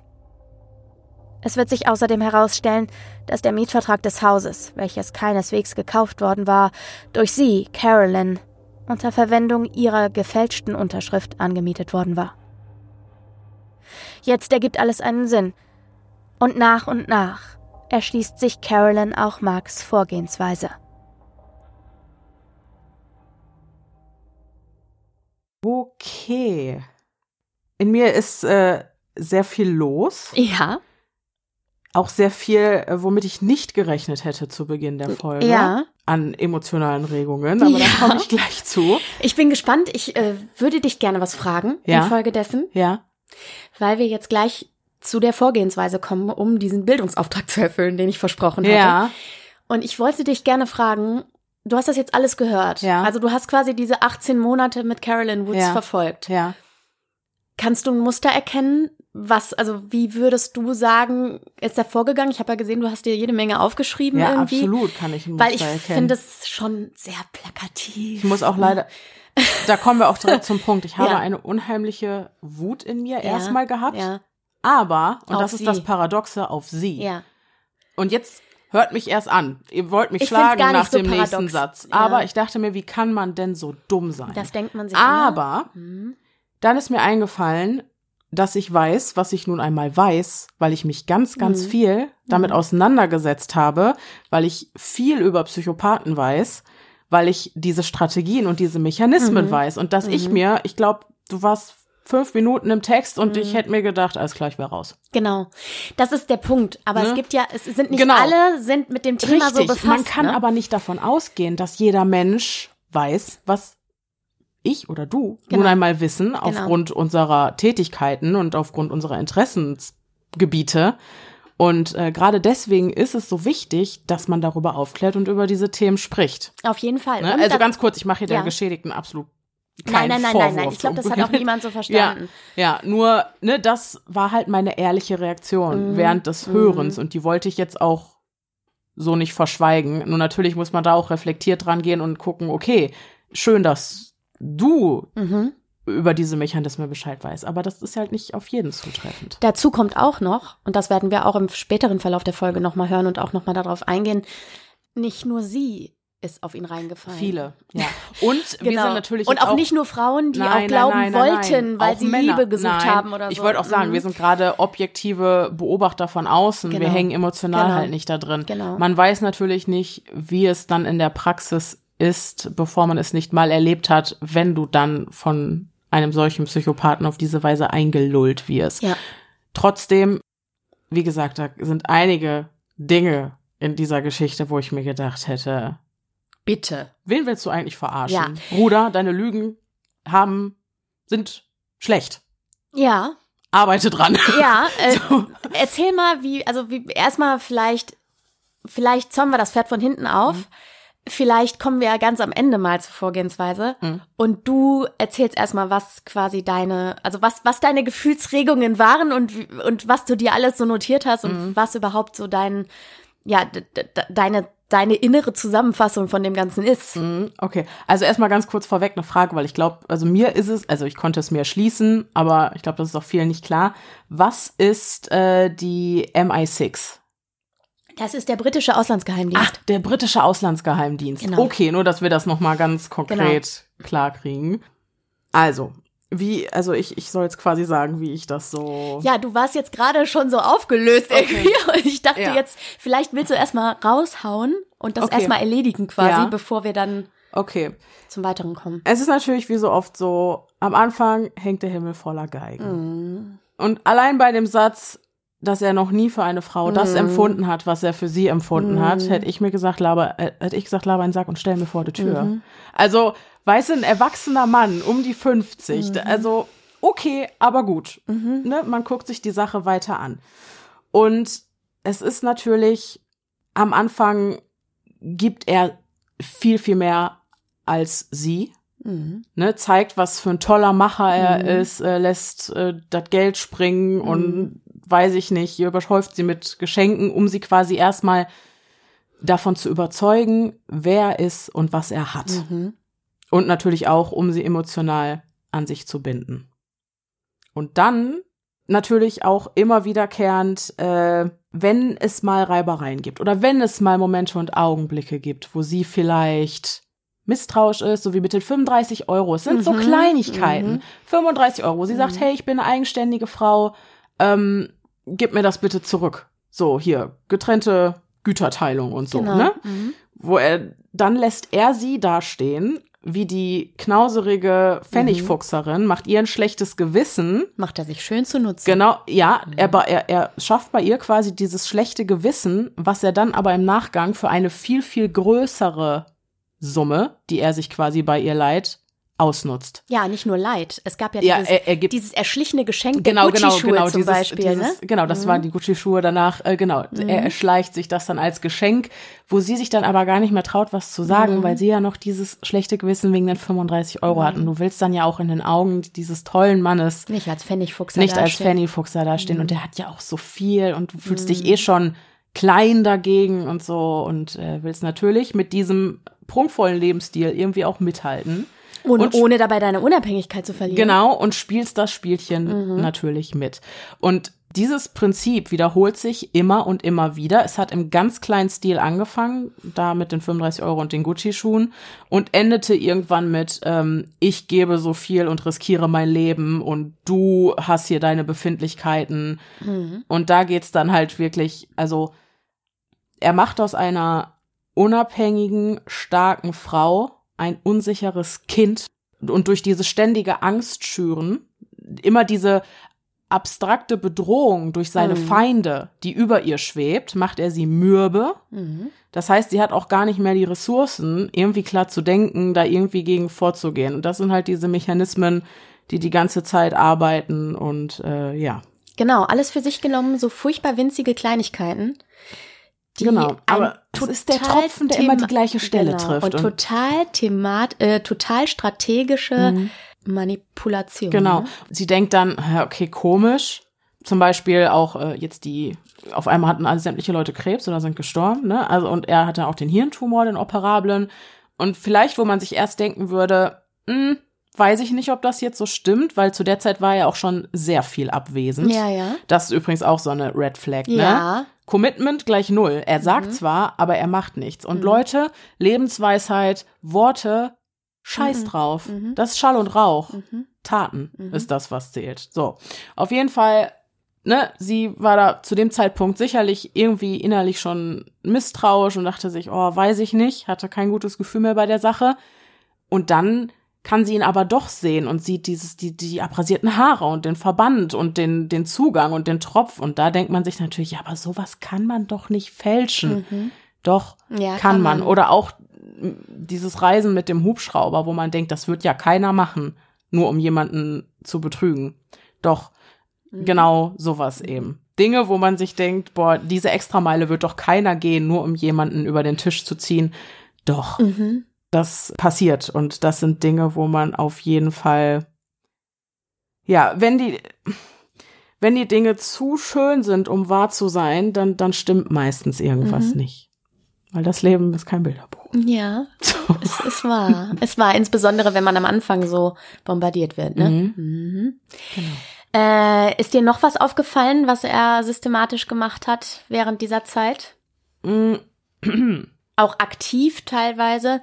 Ähm, wo naja, er hat sich immer auch äh, sein Hintertürchen natürlich offen gelassen für den Fall, dass er, er könnte ja quasi jederzeit aus dem Weg geräumt werden, mhm. weil er ja so viele Feinde hat mhm. und so. Mhm. Das heißt, also er hat immer sein ein plötzliches Verschwinden angekündigt mhm. quasi. Also die mhm. Option war immer offen. Er hätte jederzeit quasi einfach rausgekonnt und sie hätte dann auch keine weiteren Fragen mehr mhm. gehabt.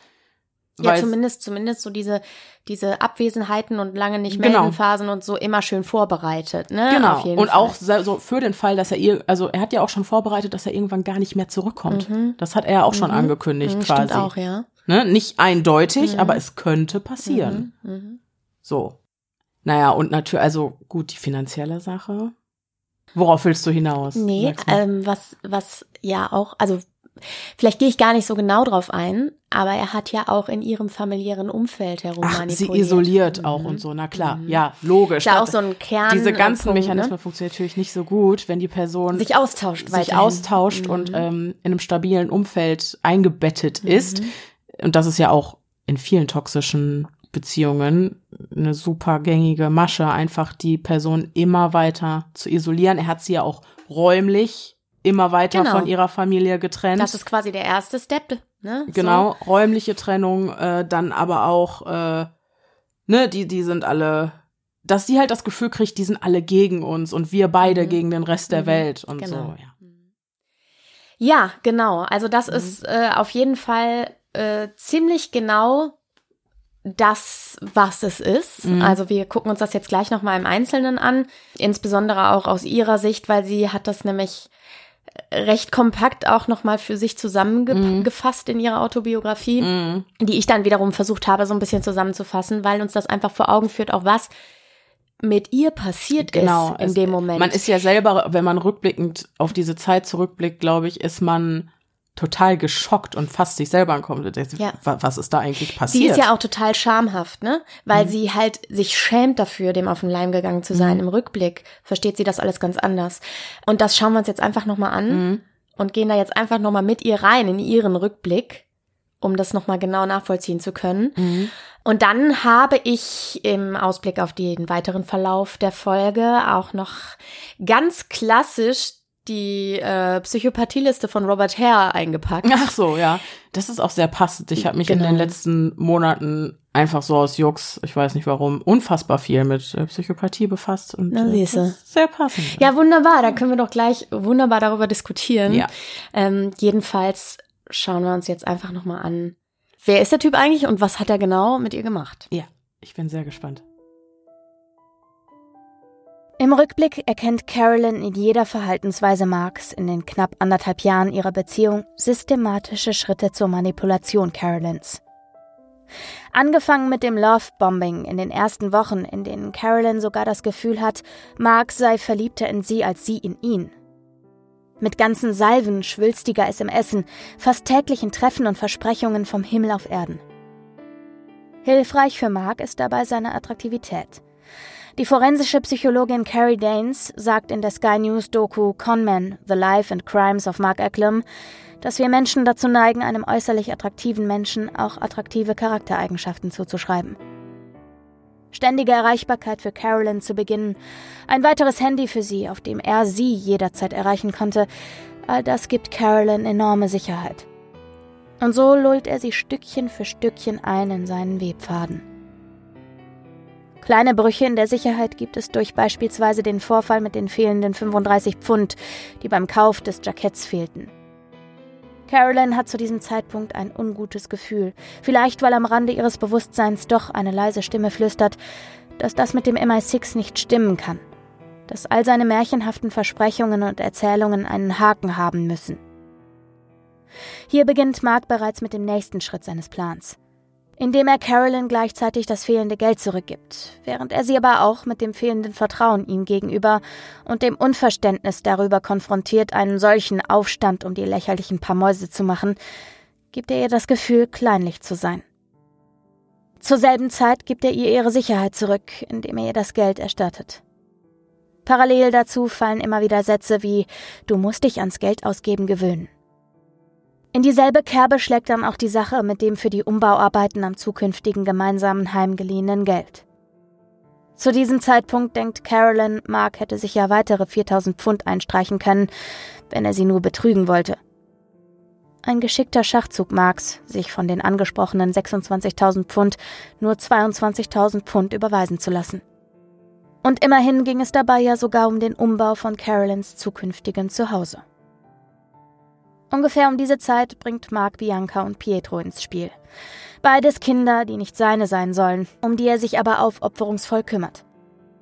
Bianca setzt er sogar gezielt als Instrument ein, indem er sie eines Tages mit zu Carolyn bringt. Ein Mann, der so mit Kindern umgeht, kann doch nur vertrauenswürdig sein. Außerdem ist er schließlich von Anfang an offen und ehrlich mit ihr. Kommuniziert ganz klar, dass die kommenden 18 Monate bis zur Vertragsbeendigung mit dem MI6 stürmische Zeiten werden würden. Dennoch will er alles geben, will sich auf Carolyn einlassen. Zur gleichen Zeit werden langsam Zweifel in Carolyns Umfeld laut. Insbesondere Annalisa, Carolyns Schwägerin, wettert gegen Mark und Carolyn begeht daraufhin einen kapitalen Fehler. Sie vertraut sich Mark an, was diesem eine Brücke baut zu einem weiteren Punkt in seiner Manipulationsstrategie. Rückblickend wird sie sagen, der Abend, an dem Mark die Antwort an Annalisa in ihr Handy tippte und mit ihrer Erlaubnis verschickte, war der, an dem er beinahe ihre gesamte private Korrespondenz und auch die Kontrolle über die Verhältnisse zu Familien und Freunden übernahm. Gleichzeitig war dies der Zeitpunkt, zu dem der Kontakt mit der Familie von Carolyns Bruder zunächst einmal abbrach. Mit dem Umzug nach Bath gibt sie ihr Leben in Tedbury auf und damit auch ihren Job und ihr Cottage. Sie tauscht fast ihre gesamte Garderobe gegen neue Kleidung aus, lässt ihre Möbel zurück, um sich mit Mark ganz neu einzurichten und zieht etwa 50 Minuten weit weg von ihrem alten Lebensmittelpunkt, von ihren Freunden und ihrer Familie. Mark und sie sind inzwischen verlobt. Nur hat sie das ihrer Familie und ihren Freunden bisher nicht erzählt. Das würden sie gemeinsam tun, wenn sich die Wogen etwas geglättet hätten und alles in trockenen Tüchern sei. Ebenso wenig erzählt Carolyn davon, dass Mark sich immer wieder Geld leiht. Warum auch? Schließlich liegt das nur an aktuellen Cashflow-Problemen und in ein paar Wochen hat sich das ohnehin wieder erledigt. Carolyn erinnert sich im Nachgang der Geschehnisse nicht daran, dass ihre Töchter ihre Zurückgezogenheit besorgt bemerken, dass sie immer wieder versucht haben, mit ihr zu sprechen und es irgendwann aufgaben, weil dies stets die Defensive und den Rückzug ihrer Mutter zur Folge hatte.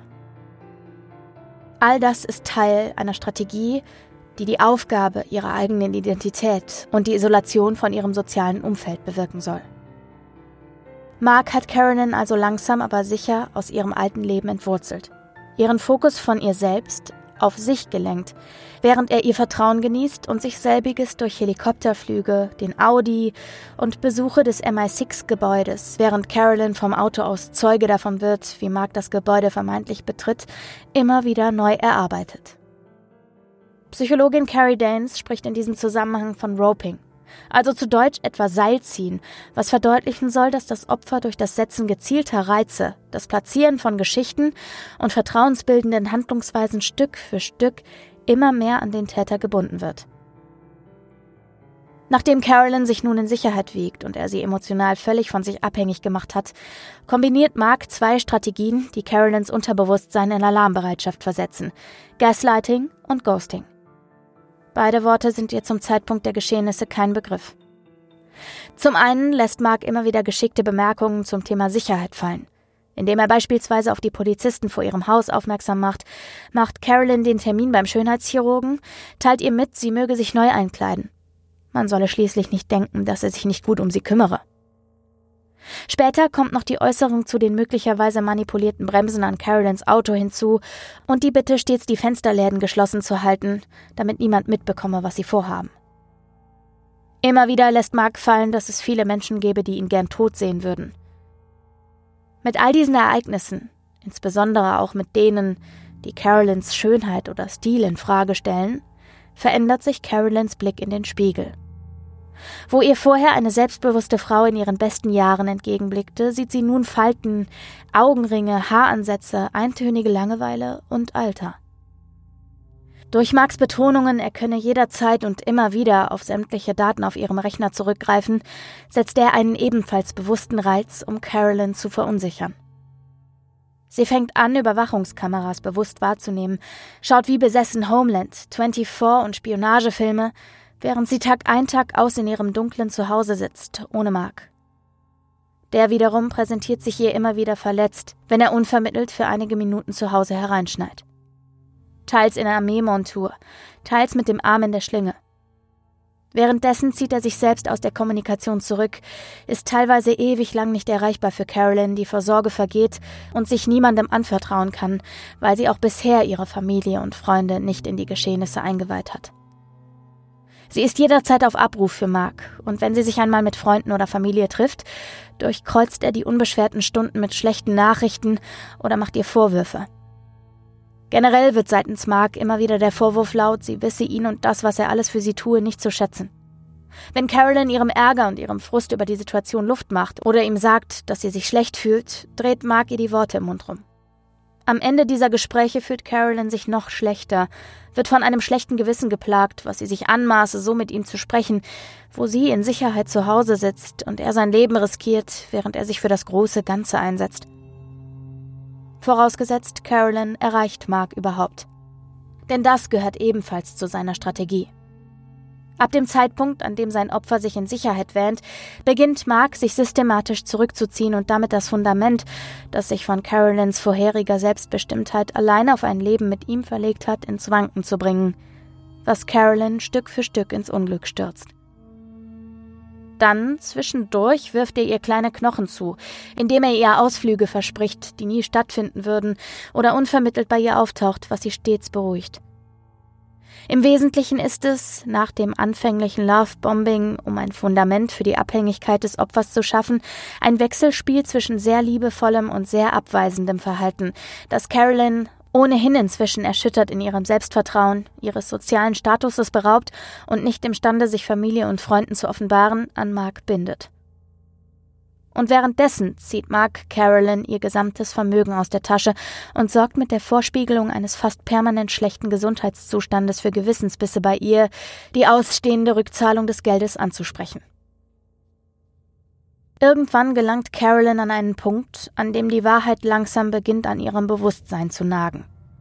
Jetzt steckt sie schon so tief in ihrer Identitätskrise, dass sie ihr gesamtes Dasein fest mit Mark und der gemeinsamen Zukunft, auf die sie immer noch hofft, verknüpft hat. Das heißt, dass sie diese Wahrheit, die ihr gesamtes Kartenhaus zum Einsturz bringen würde, ihre gesamte Identität untergraben und ihr vor allem das Grundvertrauen in alles, an was sie je geglaubt hatte, nehmen würde, kaum zulassen kann. Über die geplante Hochzeit spricht längst niemand mehr. Das teure Hochzeitskleid in ihrem Kleiderschrank erinnert sie an die einst gehegten Träume und Versprechungen Marks. Sie ist finanziell vollständig ruiniert, weiß nicht mehr, was sie glauben soll und was sie und ihr Leben überhaupt ausmacht. Dabei erreicht sie Mark kaum, und wenn sie ihm erzählt, wie es ihr geht, nimmt er keine Notiz davon und sorgt stattdessen dafür, dass sie sich anschließend schlecht fühlt, ihm Vorhaltungen gemacht zu haben. Weiterhin hegt sie die Hoffnung, dass es sich bei Mark um den Ehrenmann handelt, den sie dachte kennengelernt zu haben, und dass er all seine Versprechungen wahrmachen würde. Denn den Gedanken endgültig zuzulassen, dass sie einem Betrüger auf den Leim gegangen ist, würde ihr endgültig den Boden unter den Füßen wegreißen. Der Untergang der Carolyn Woods scheint besiegelt. Wir fassen also zusammen, wie Marks Vorgehen ausgesehen hat. Schritt 1. Sogenanntes Love Bombing. Schritt 2. Systematische Isolation von Freunden und Familie. Schritt 3. Entwurzelung aus dem alten Leben inklusive identitätsschaffender Faktoren wie Kleidungsstil, Einrichtungen und der Gestaltung des persönlichen Lebensumfeldes. Schritt 4. Setzen gezielter Reize, die am Sicherheitsgefühl des Opfers kratzen und Nutzen gewöhnlicher alltäglicher Vorkommnisse zum eigenen Vorteil, um das gesponnene Lügennetz zu untermauern. Hier zum Beispiel anhand der Polizeibeamten vor dem Fenster oder der Veränderung des Goldpreises im Fernsehen. Schritt 5. Systematischer Wechsel zwischen sehr abweisendem und sehr liebevollem Verhalten und teilweise im Untertauchen. Ghosting. Durch die Abhängigkeit, die Schritte 1 bis 4 verursacht haben, kann Schritt 5 beliebig lang aufrechterhalten werden, soweit der Täter die Balance beherrscht. Und es gibt eine Menschengruppe mit einer speziellen Persönlichkeitsstruktur, die eine solche Manipulation aufgrund der Ermangelung von Mitgefühl besonders gut beherrscht, und zu dieser gehört auch Mark. Es sind die Psychopathen. Ich habe so viel zu sagen. Ja, ja, ja. Ich will nur einmal ganz kurz ergänzen. Sofort, sofort. Ich will nur einmal ganz kurz ergänzen, ähm, dass natürlich nicht jeder Mensch mit psychopathischer Persönlichkeit So äh, kriminell ist. Nein, Ne? es gibt Also um Willen. Psychopathen. Ja, das, das soll keine Generalisierung sein. Ähm, nur ist eben diese genetische äh, Ausrichtung, die das mitbringt, ähm, besonders begünstigend Das ist wichtig, dass du das sagst, genetische. fürs Befeuern der kriminellen dass Energie. du auch sagst, So. genetische Ausrichtung. Ja. Bei Psychopathie ist es ja tatsächlich so, die wird mitgegeben Genau, mit der Geburt. genau. Das ist nichts, was sich entwickelt. Das ist keine Genau. Entscheidung. Da sind gewisse Stoffe, zum Beispiel Oxytocin, Ja. wird im Gehirn einfach nicht regelhaft äh, verarbeitet, ausgeschüttet, produziert, Ja. whatever. Deswegen fehlen halt diese. Und wir werden dazu auch gleich noch mal Ja. genauer kommen, wenn wir uns nämlich die Vorgeschichte von Mark angucken. Mhm. Denn äh, da ist es definitiv so, dass das eine genetische Sache ist. Ja. Denn wir erwarten eine schlechte Kindheit. Wir werden mit sie nicht finden.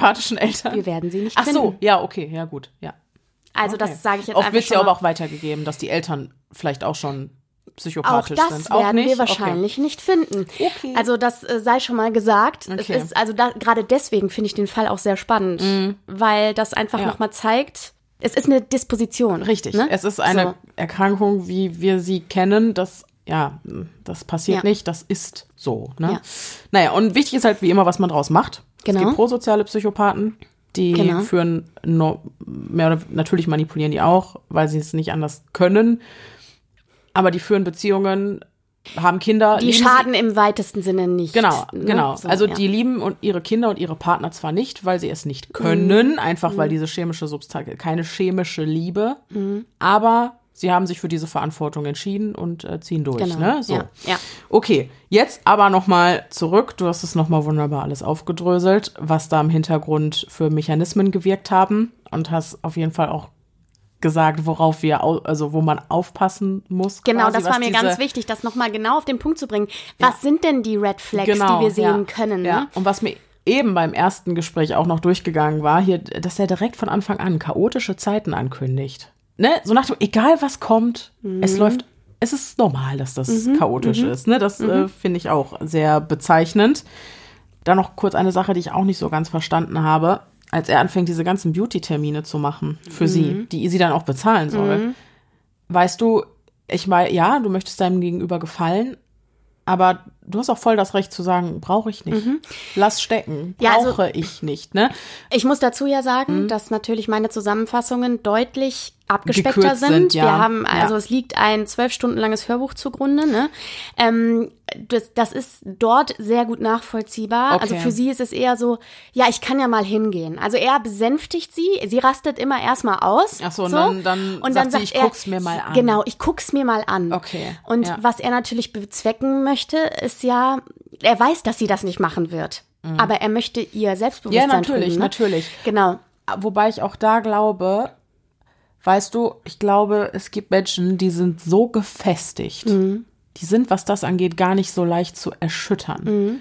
Aber in vielen von uns, und da schließe ich mich nicht aus, sitzt trotzdem immer noch ganz tief da drin ein unsicheres so. kleines Mädchen. Und ganz ehrlich, das sind gerade, das ist wirklich keine, soll keine Generalisierung sein, von der sich jetzt irgendjemand angegriffen fühlt. Aber wenn ich jetzt mich in meinem Freundinnenkreis ja, aber umschaue. wie gesagt, ich nehme mich da nicht raus. ja, also jede, die ich kenne, gerade Frauen Mhm. sind auch so indoktriniert auf Schönheit im klassischen oder gesellschaftlich Ja, an- an anerkannten Sinne. Ja, genau, so meine ich das. ja. ähm, dass, wenn sie gewisse Dinge nicht erfüllen, dass das schneller ins Wanken gebracht werden kann, als man denkt. Mhm. Als man so Selbst denkt, wenn ne? derjenige sehr gefestigt wirkt. Ja. Ja. Ja, das ist halt das, ne, auch wenn du nach außen hin eine resolute Frau bist, setzt das halt ganz gezielt an Punkten an, ja, das spricht halt das unsichere kleine Kind, Genau. was wir alle irgendwo tief in uns tragen. Genau. Und es ist Äh, natürlich auch eine Kunst, in Anführungsstrichen, des Gegenübers, Die genau Waage diese zu Punkte halten. zu finden auch. ne? Und nicht zu übertreiben, so Ja, dass ja, man halt ja, direkt sagt, deswegen halt Feind mit einem, also indem sie sagt, ich guck's mir mal an, hat er sein Ziel schon erreicht. Ja, genau. Ne? So, ja, genau. Also Mhm. ja, dann, was mir eben auch durchgegangen war, er hat ihr ja sogar ziemlich konkret unterschwellig gedroht. Ja. Ab einem gewissen Punkt, wo er ihr sagte, ich kann jederzeit alle Daten einsehen. Ja, genau. Und das ist ja tatsächlich in dem Moment, wo du in Liebe bist, in Anführungsstrichen, also Mhm. in Liebe von Carolines Seite aus, ne?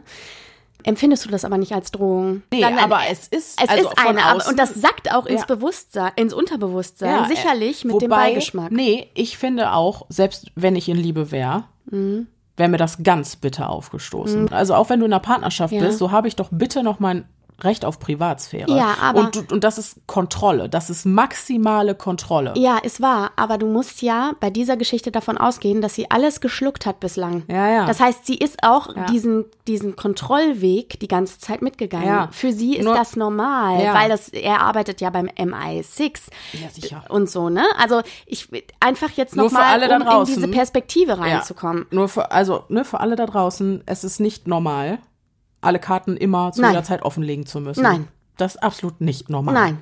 Man darf auch in einer Partnerschaft seine Privatsphäre Absolut. haben. Aber sie war eben an einem Ja. Punkt, wo das für sie zur Normalität dazu Ja. gehörte. Aber Ja. sie, ihr fällt es im Nachhinein als ein sehr wichtiger Satz auf. Ne? Mhm, klar, ja.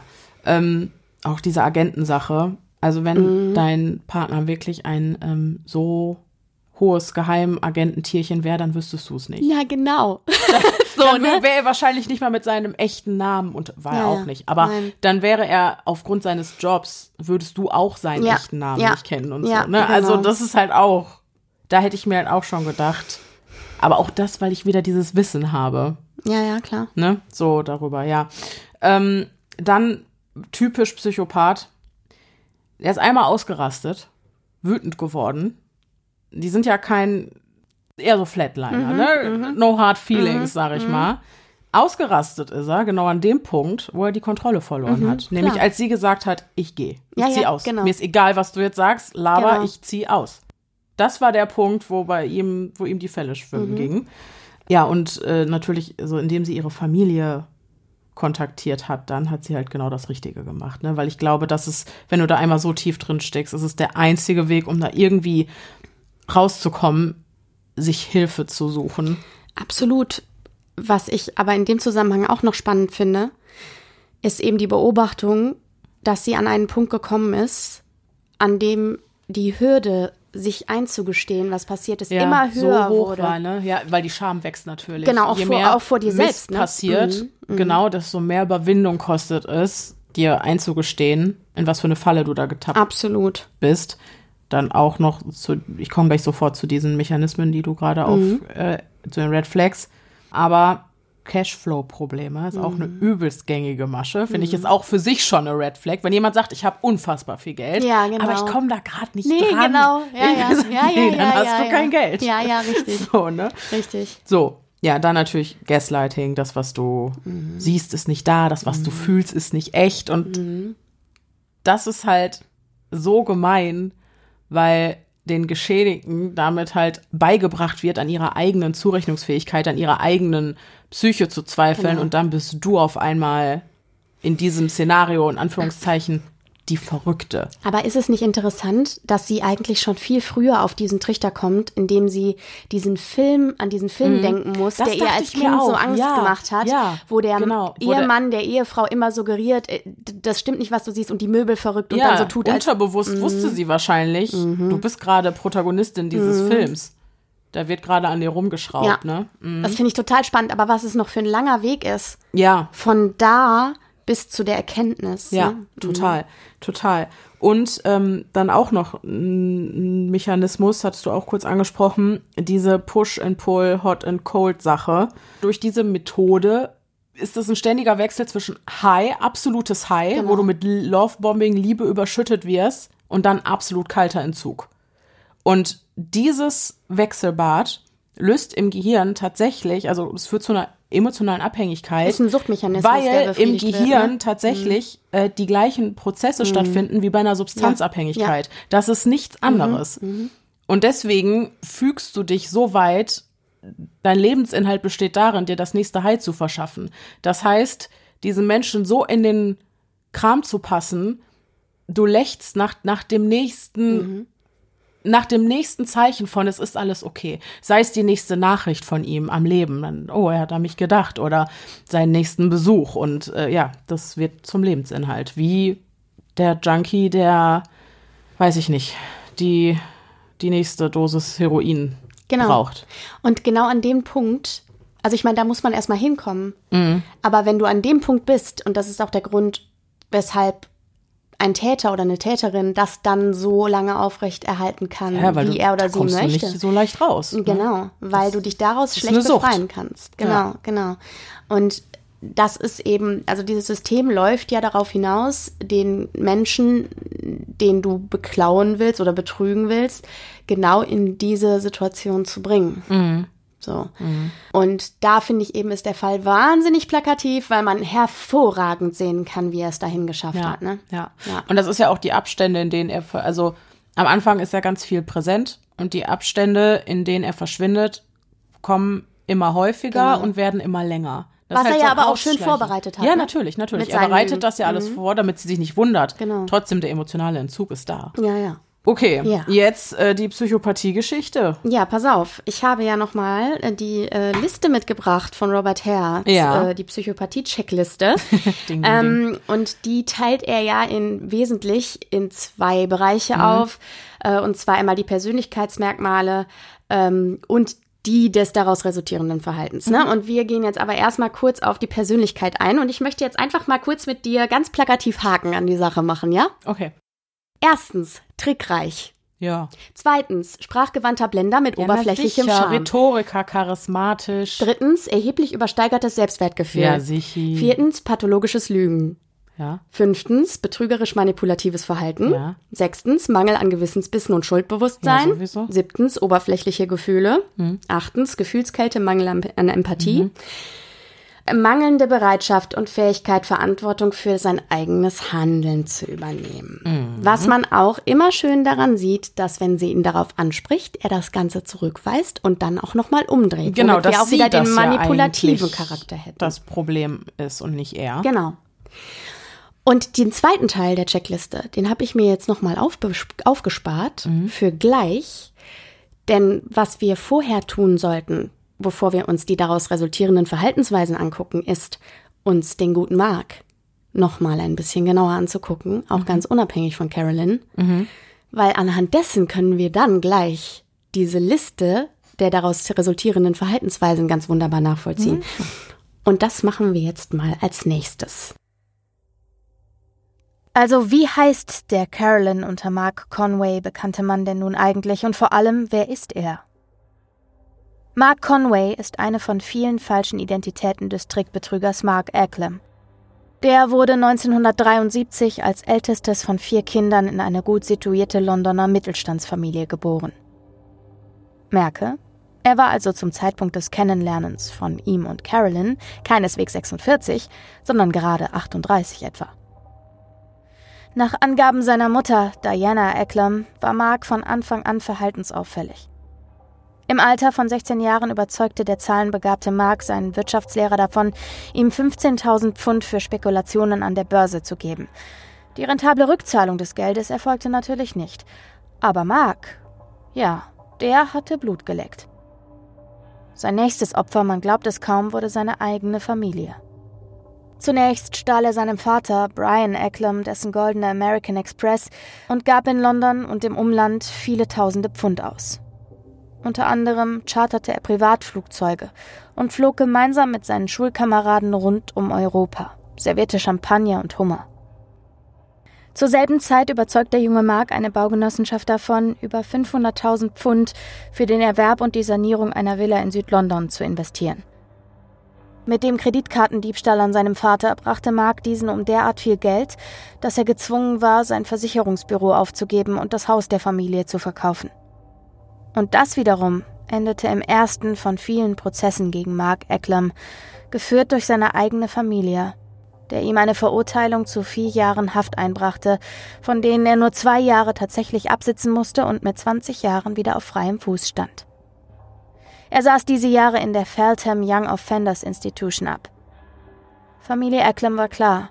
Mark brauchte professionelle Hilfe. Er hatte schon damals starke psychopathische Tendenzen.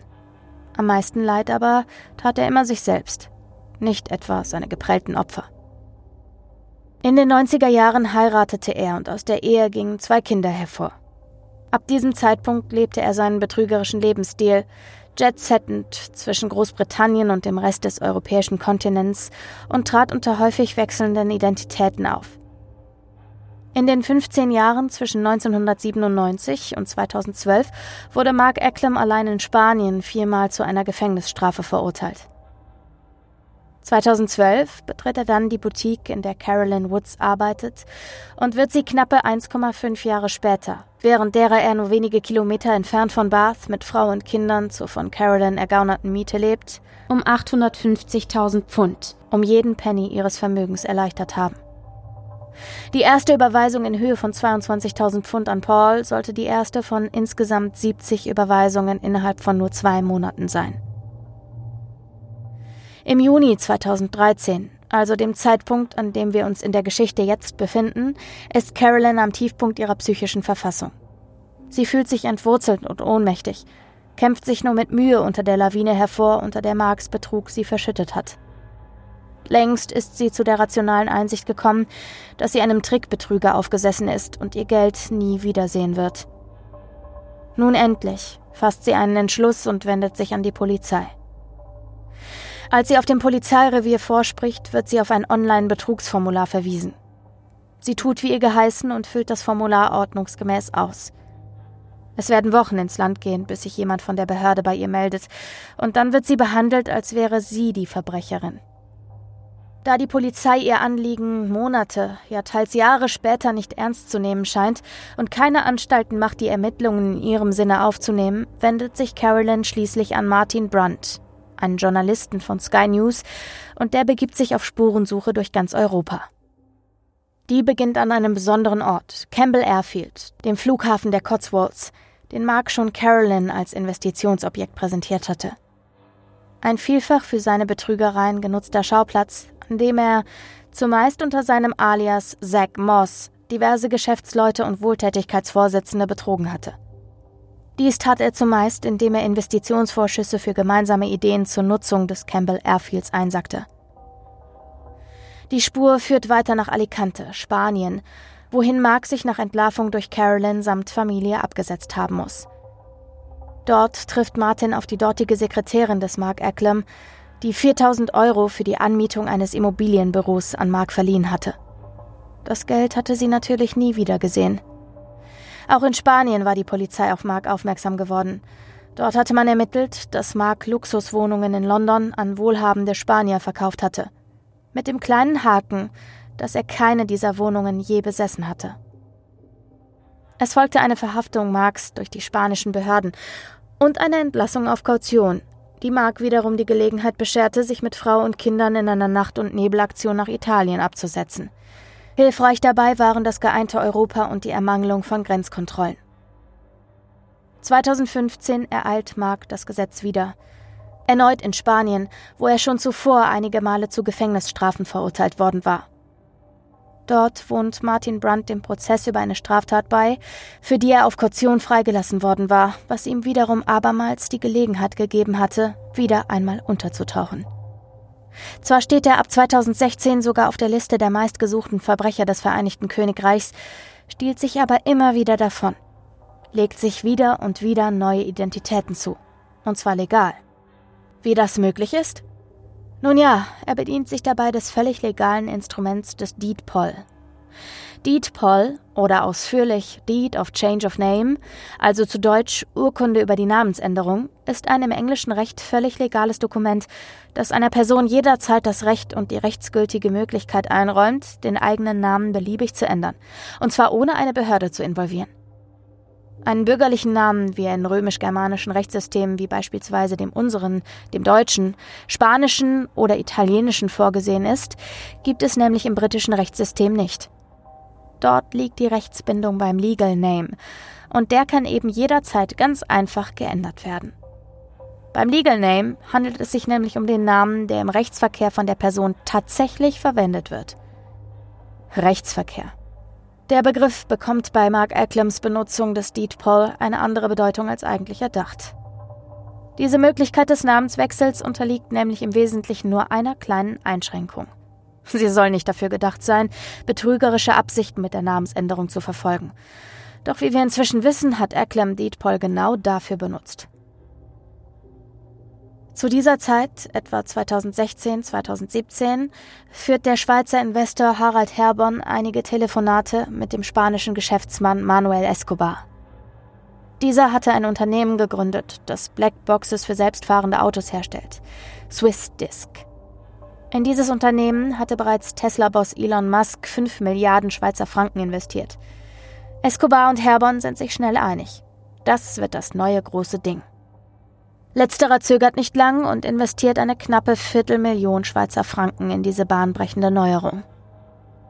Diese Viertelmillion Schweizer Franken wird Herborn nie wiedersehen, während Manuel Escobar, oder besser Mark Eklem, sich mit vermutlich unter anderem diesem Geld mit seiner Familie im beschaulichen Örtchen Wädenswil in der Schweiz niederlässt. Dort wird seine Reise enden. Als es an einem frühen Morgen im Oktober 2018 an der Tür der Ecklems in Wädenswil, Schweiz klingelt, sitzt Mark auf der Toilette. Seine Frau öffnet die Tür und die Betrugskarriere des Mark Ecklem nimmt mit seiner Verhaftung ein zumindest vorläufiges Ende. Die Polizei hatte das Apartment der Familie Ecklem vorher bereits einige Zeit observiert und der Zeitpunkt des erfolgreichen Zugriffs war gekommen. Doch bis zu seiner Auslieferung nach England soll es noch einige Zeit dauern. Zum einen hat auch das Schweizer Rechtssystem noch das ein oder andere Hühnchen mit Ecklem zu rupfen, zum anderen nutzt Mark jede sich bietende Gelegenheit, um seine Auslieferung zu verzögern. Zurück in der Heimat Großbritannien wird er schließlich in 20 verschiedenen Sachverhalten beschuldigt, Carolyn Woods um ihr Geld gebracht zu haben. Carolyn schart mit den Hufen. So lange hat sie auf den Prozess gegen den Mann gewartet, der sie um jeden Cent ihres Vermögens, um ihre Würde und Selbstachtung und um die Studiengelder ihrer Töchter gebracht hatte. Doch zu einer Aussage Carolyns im Prozess gegen Mark kommt es nicht. Jedenfalls nicht persönlich. Dennoch lässt sie ihre Opferaussage verlesen, die sie zuvor für die Akte der Polizei angefertigt hatte. Sie verspricht sich davon, wenigstens das Strafmaß so beeinflussen zu können. Mark und die Strafverfolgung machen einen Deal. Er bekennt sich in fünf der 20 Anklagepunkte schuldig, wenn die Behörden die restlichen 15 fallen lassen. Mark Ecklem wird zu über fünf Jahren Haft verurteilt. Doch von Reue kann keine Rede sein. Er scheint keine Reue für das zu empfinden, was er anderen angetan hat. Er bereut nur, geschnappt worden zu sein und die Folgen, die das für ihn hat. Jetzt können wir eigentlich direkt nahtlos weitermachen. Mhm. Und können einfach noch mal ein paar Häkchen setzen. Häkchen setzen ist ja auch gut für die Psyche. Ne? Genau, ne? wie bei meinen To-Do-Listen, genau. die ich immer erst anfertige, nachdem ich die Sachen erledigt habe. Das ist super praktisch, weil dann kannst du direkt alles abhaken. Ja, richtig. Das gibt mir ein richtig gutes Gefühl. Hervorragend. Mhm. Genau so können wir es jetzt auch machen, okay. nachdem wir den Beitrag gehört haben. Mhm. Ähm, wir fangen eben mit der Liste an, der typischen Verhaltensstrukturen nach der Liste von äh, Robert Hare. Impulsivität. Ja. Stimulationsbedürfnis, also Erlebnishunger und das ja, ständige klar. Gefühl der Langeweile. Ja, ja, ohne Gefühle ist wenig los. Parasitärer Lebensstil. Ja. Unzureichende Verhaltenskontrolle. Ja. Ah, wobei.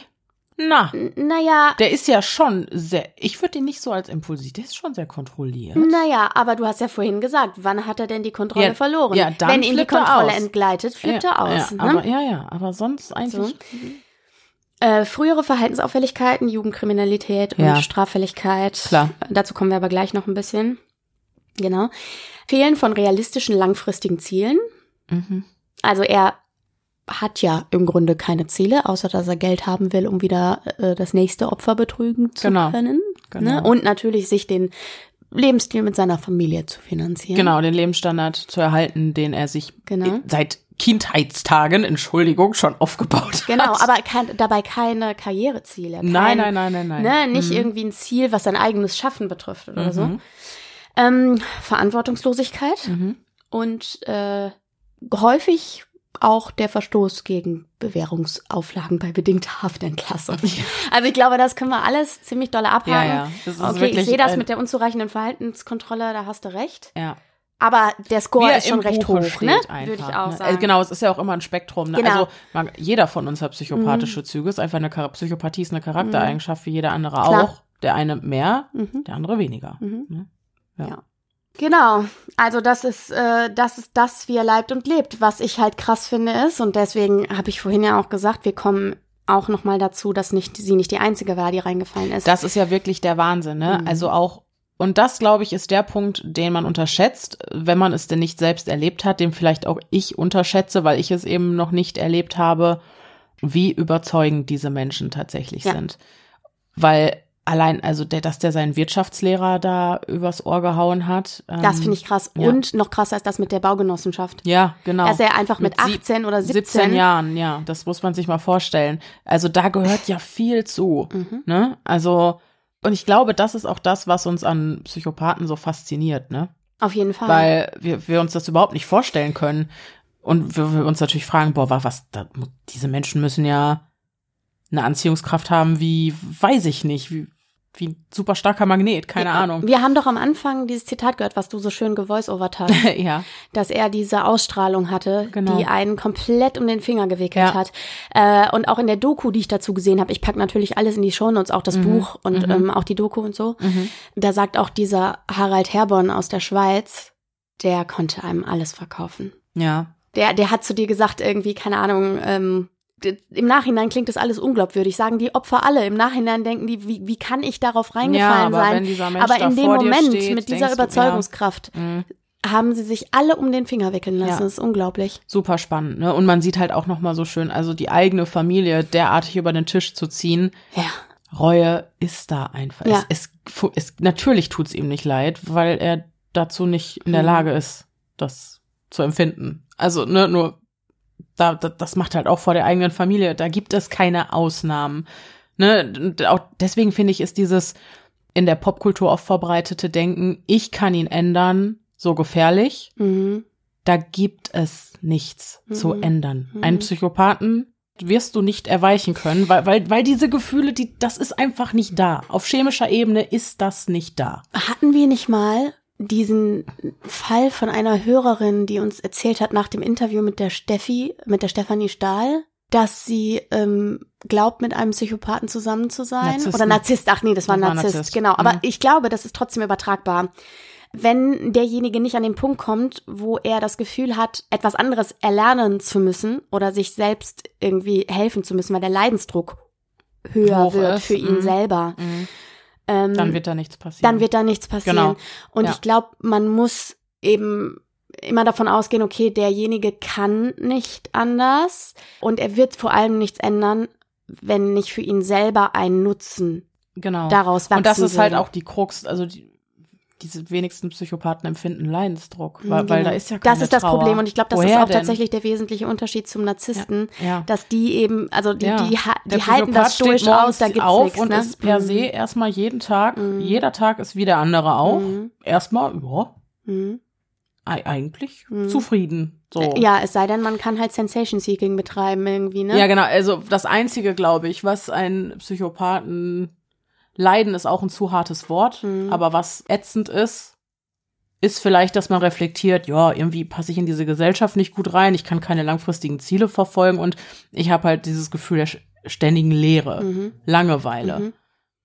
Das ja, aber das, vielleicht. das muss man als störend empfinden. Genau, wenn, wenn man das Wenn als störend sowas als empfindet, störend dann empfunden wird, dann gibt es halt Möglichkeiten, da irgendwie äh, anders mit umzugehen. Ich Mhm. vermute auch tatsächlich. Wobei, also behandelt, behandelbar bedingt, ne? Nee, das meine ich auch Ja. nicht. Ich glaube aber erlernbar. Also das wollte ich damit Mhm. einfach sagen, weil ich Genau, glaube, es gibt ja eben ja. auch die ähm, prosozialen Psychopathen Genau.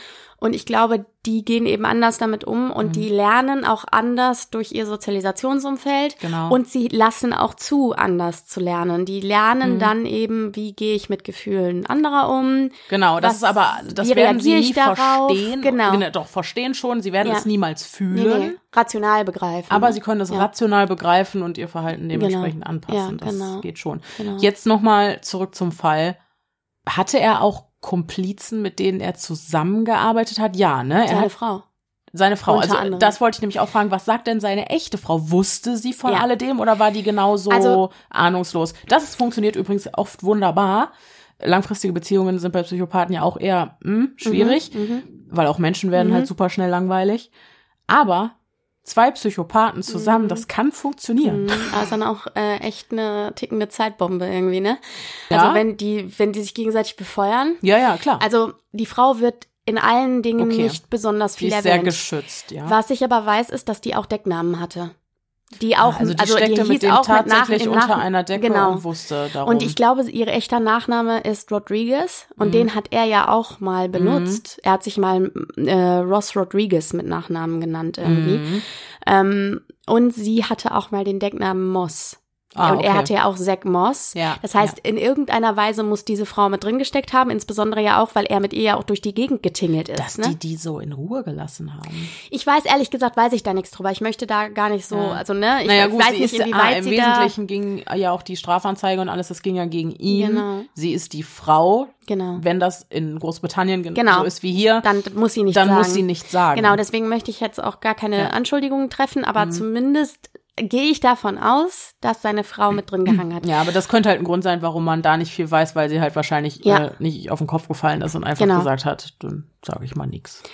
Und Paul Mhm. äh, steckt da auf jeden Fall auch mit drin. Okay. Der hat ja auch das Geld immer abgegriffen. Mhm. Ähm, Im Nachhinein, also ich, ich konnte nicht so ganz begreifen, ob diese Überweisungen tatsächlich alle von ihr kamen, Mhm. weil ich, sie sagt ja, ich habe die autorisiert. Äh, also sie, es gab ja diese Szene mit der Bank. Ja, ja. Sie hat ja ihre Konten das aufgegeben ich ja auch und dann verrückt, dass die gewechselt. Banken direkt die Polizei. Äh, Ja, warte, nicht direkt. Du musst überlegen, dass 850.000 Pfund Ja. an einen Menschen überwiesen wurde in Tranchen, ne? Ja, okay. Und da, Da hat die sagen die Polizei, Bank, äh, da hat die Bank okay. gesagt, das kommt mir verdächtig vor, das müssen wir mal abklären, ob das autorisiert ist, was ich total gut finde. Mhm, das ist gut, Ne? ja. Das Problem war nur, glaube ich, dass sie zu dem Zeitpunkt auch schon gar nicht so richtig mehr den Nee, Überblick die über hatte ihre überhaupt keinen Finanzen Überblick hatte. mehr. Und selbst wenn, hätte sie ihn in Schutz genommen und hätte gesagt. hat sie ja, hat sie ja. Ja, ja. Und, und ne, allein deswegen. Habe ich um alles autorisiert nehmen, ja. und auch nicht nur, um ihn in Schutz zu nehmen. Weißt du, was ich glaube? Der, Mark, der Name Mark Conway ist Mhm. ja in dem Zusammenhang nie gefallen, sondern die sind ja alle auf Pauls Konto gegangen, Mhm. die Überweisungen. Was ich aber glaube ist, dass sie zu dem Zeitpunkt auch schon Schamgefühle hatte. Und Ja. währenddessen saß er neben ihr auf dem Sofa und hat ihr Befehle auf dem Papier gekritzelt, was sie sagen soll. Ja. Mhm. Und sie danach für ihre Souveränität gelobt. Also, ja, auch da so ein richtig widerliches Zusammenspiel aus all den Mechanismen, die sowieso schon Mhm. Der griffen lässt zu die da wie seine. Marionette tanzen. So ist es. Und Ja. er zieht die Fäden, als gäbe es keinen Morgen mehr. Und Ja. das hat er auch gemacht. Und ähm, genau, und Paul wird da auch in irgendeiner Weise beteiligt gewesen sein. Mhm. Wer kein Komplize war, ist James, Mhm.